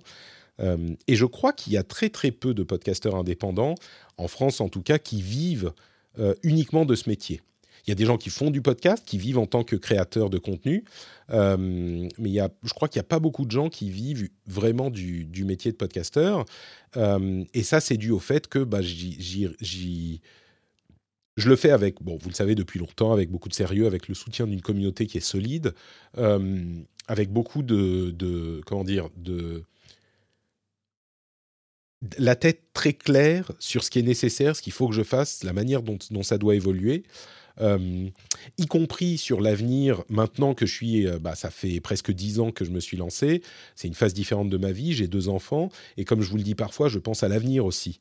Euh, et, il faut que je puisse tabler sur plus que juste mon quotidien à vivre tout l'argent que je fais en plus de mon quotidien maintenant, de ce que j'ai besoin aujourd'hui, eh ben, je le mets dans des, de, côté c'est un truc que j'ai jamais pu faire jusqu'à maintenant. Je le mets un petit peu de côté pour prévoir bah, plus tard euh, les enfants, les, les coups durs, euh, etc. Et donc, euh, je, réfléchis aux choses de manière très différente de ce que font des gens qui se lancent à, évidemment, hein, à 20, 22 ans. mais c'est une, manière d'envisager ces questions que je crois j'ai toujours eu, parce que je me suis lancé j'avais déjà un certain âge, quoi. J'avais plus 20 ans, j'étais plus dans la cave de mes parents euh, à pouvoir survivre sur des, sur des cup noodles, quoi, on va dire, on va dire ça comme ça. Euh, mais donc voilà, c'est euh, du coup ce, nouveau métier que je fais depuis. C'est le métier que j'ai fait le plus longtemps, en fait, podcasteur. C'est marrant, j'y avais jamais pensé comme ça, mais maintenant, ça fait 8 ans. ça fait presque 8 ans et c'est le métier que j'ai fait le plus longtemps. J'ai pas fait d'autres métiers aussi longtemps que ça. Prof, c'était 4 ans. le cinéma, c'était quoi 2000 Ouais, 5-6 ans. PR, c'était 5 ans, et là, podcaster, ça fait 8 ans. Et je vis ma meilleure vie en tant que podcaster, je suis super content, et euh, je, vous dis, c'est le coup de foudre, je ne voudrais faire rien d'autre. Euh, c'est très certainement ce que je, préférerais faire dans ma vie. Pour que je quitte un boulot dans une société de jeux vidéo euh, que à l'époque j'admirais beaucoup, bah, c'est que clairement c'est un métier que, j'aime bien. Donc grâce à toi, j'ai converti mon budget librairie en budget Patreon. Bah écoute, je ne sais pas si c'est une bonne chose ou pas. Moi, je, ça, m'arrange hein, personnellement, mais euh, mais oui, je comprends. Il y a des gens qui sont dans cette euh, dans cette euh, optique où le contenu qu'ils consomment est plus en ligne et donc ils vont aller soutenir des créateurs qui font des choses qu'ils apprécient. Et, évidemment, moi, c'est quelque chose qui, qui pour moi est, est, hyper important parce que euh, les, médias ont parfois un petit peu plus de mal à survivre, mais euh, les créateurs, du coup, prennent parfois le relais. Et puis, il faut soutenir les créateurs qui font du travail qu'on apprécie. Euh, peut-être que vous, c'est, vous l'avez vu, hein, j'en parlais tout à l'heure. Moi, j'ai une palanquée de créateurs que je, que je soutiens et de sites de presse d'ailleurs. Mais peut-être que pour vous, bah, les trucs un petit peu gamins qu'on trouve sur YouTube ou certains Twitchers, c'est pas votre votre cam mais il y a des gens qui vont créer d'autres choses, ou peut-être certaines personnes qui, créent un contenu spécifique sur Twitch ou sur YouTube, ou en podcast évidemment, euh, bah, que, vous pouvez, euh, que vous pouvez soutenir, euh, parce que c'est ce que vous consommez effectivement, et que ces choses-là ne fonctionnent pas de manière magique. Quoi. si moi, je peux faire mes émissions telles que je le veux, bah, c'est grâce à votre soutien. Il y a la pub à côté, et ça représente une partie euh, minoritaire mais non négligeable des revenus aujourd'hui. C'est des choses qui me permettent, bah, comme vous le savez, de euh, payer les gens avec qui je travaille, d'avoir Fanny qui me file un coup de main. si demain je relance la chaîne YouTube, même si la chaîne YouTube ne fait pas d'argent, bah, je pourrais payer un monteur, je pense, pour m'aider à faire ça. Et puis surtout, ça me permet de pas faire n'importe quoi, de pas faire de la quantité plutôt que de la qualité, d'accepter des trucs que je voudrais pas accepter dans les pubs. Euh, l'essentiel, c'est d'avoir ce soutien de l'audience. Et donc, ce, modèle hybride est, hyper important pour moi. Quoi. Donc oui, si Cèdre, si toi, c'est du contenu de, de, créateur de contenu que tu consommes, bah, je suis très heureux que tu, que tu soutiennes, quoi, que tu soutiennes avec Patreon. En plus, j'avoue que aujourd'hui, Patreon, qui est en euros et qui réunit une énorme quantité de créateurs, euh, beaucoup de francophones aussi, bah, ça facilite un petit peu les choses, c'est vrai.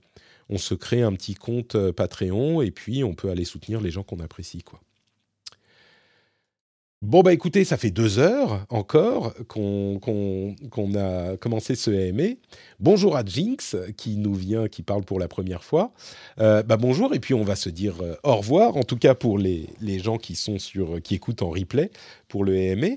Merci encore pour toutes vos questions. J'ai encore un stock euh, de questions sur, qui ont été envoyées par le formulaire, donc j'y reviendrai quand on quand on euh, refera un EMA à un moment. Encore une fois, n'hésitez pas à me dire si euh, vous aimez bien avoir cet EMA dans le flux des podcasts. Euh, je pourrais le mettre autrement, hein, ailleurs, ou, ou, simplement en replay sur la chaîne de replay sur YouTube, ou juste le laisser sur Twitch ou voilà, moi c'est un truc que je fais parce que c'est fun et, et, pour moi euh, c'est sympathique. Mais euh, si ça vous intéresse, je les garde en replay dans le flux des podcasts. Sinon, on le mettra ailleurs. Et puis sinon, ah, une question pour terminer. Euh, à quand la carte électeur au Patrixme? Ah, ah. bah écoute, le Patrixme, il va peut-être falloir faire quelque chose avec. Hein. Peut-être, vous savez, je dis souvent que j'aimerais bien avoir trois piliers de revenus euh, sur mes émissions. il y a le Patreon d'une part, la pub maintenant depuis quelques années aussi, deux piliers. Et pour pas avoir les, pour être tranquillisé, pour pas avoir euh, les œufs dans le même panier, j'aimerais bien avoir un troisième pilier. Euh, alors le patrixme, parti politique financé par des banques. par des banques russes. Euh, je ne sais pas s'il m'enverrait de l'argent, hein, notre ami Vlad. Mais, mais oui, peut-être que le patrixme, peut-être du merchandising. On parle souvent de, merch. Ah bah voilà, Master Kev dit du merch euh, patrixme.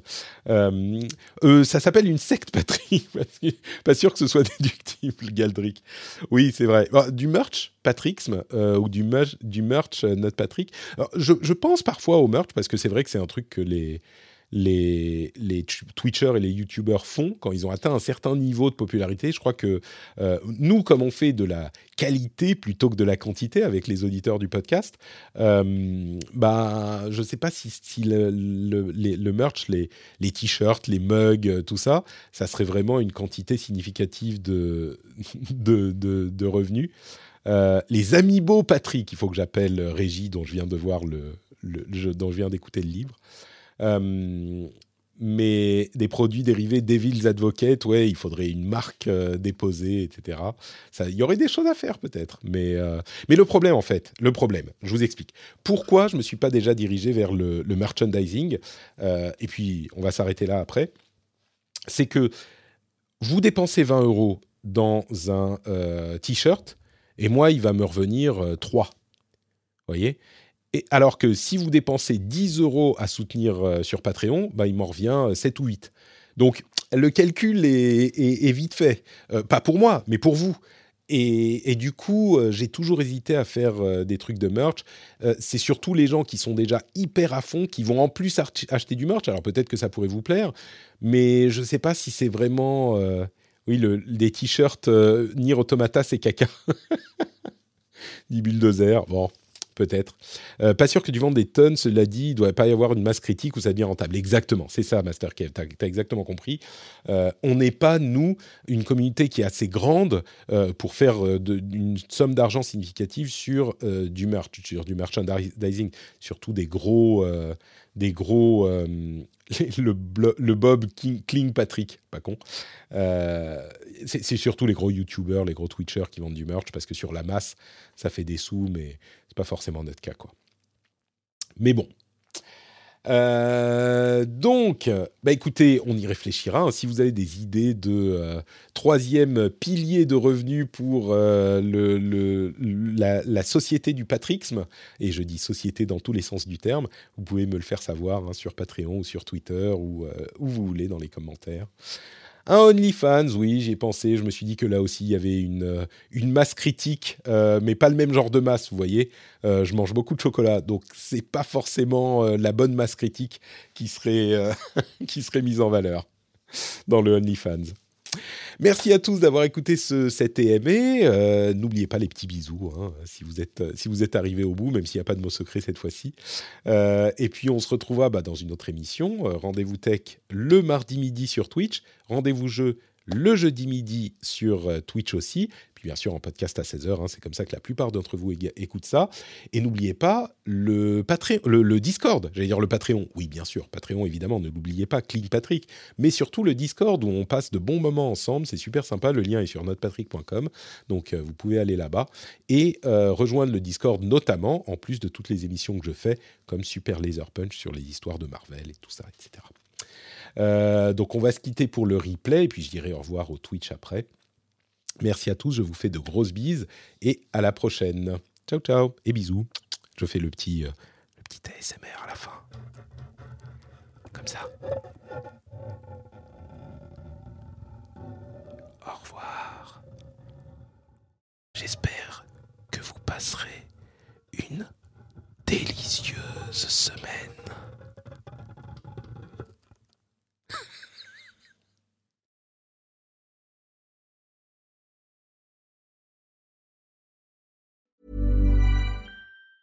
Mom deserves the best, and there's no better place to shop for Mother's Day than Whole Foods Market. They're your destination for unbeatable savings, from premium gifts to show-stopping flowers and irresistible desserts. Start by saving 33% with Prime on all body care and candles. Then get a 15-stem bunch of tulips for just $9.99 each with Prime. Round out Mom's menu with festive rosé, irresistible berry chantilly cake, and more special treats. Come celebrate Mother's Day at Whole Foods Market. A lot can happen in the next three years. Like a chatbot may be your new best friend. But what won't change? Needing health insurance. United Healthcare Tri Term Medical Plans are available for these changing times. Underwritten by Golden Rule Insurance Company, they offer budget friendly, flexible coverage for people who are in between jobs or missed open enrollment. The plans last nearly three years in some states, with access to a nationwide network of doctors and hospitals. So, for whatever tomorrow brings, United Healthcare Tri Term Medical Plans may be for you. Learn more at uh1.com.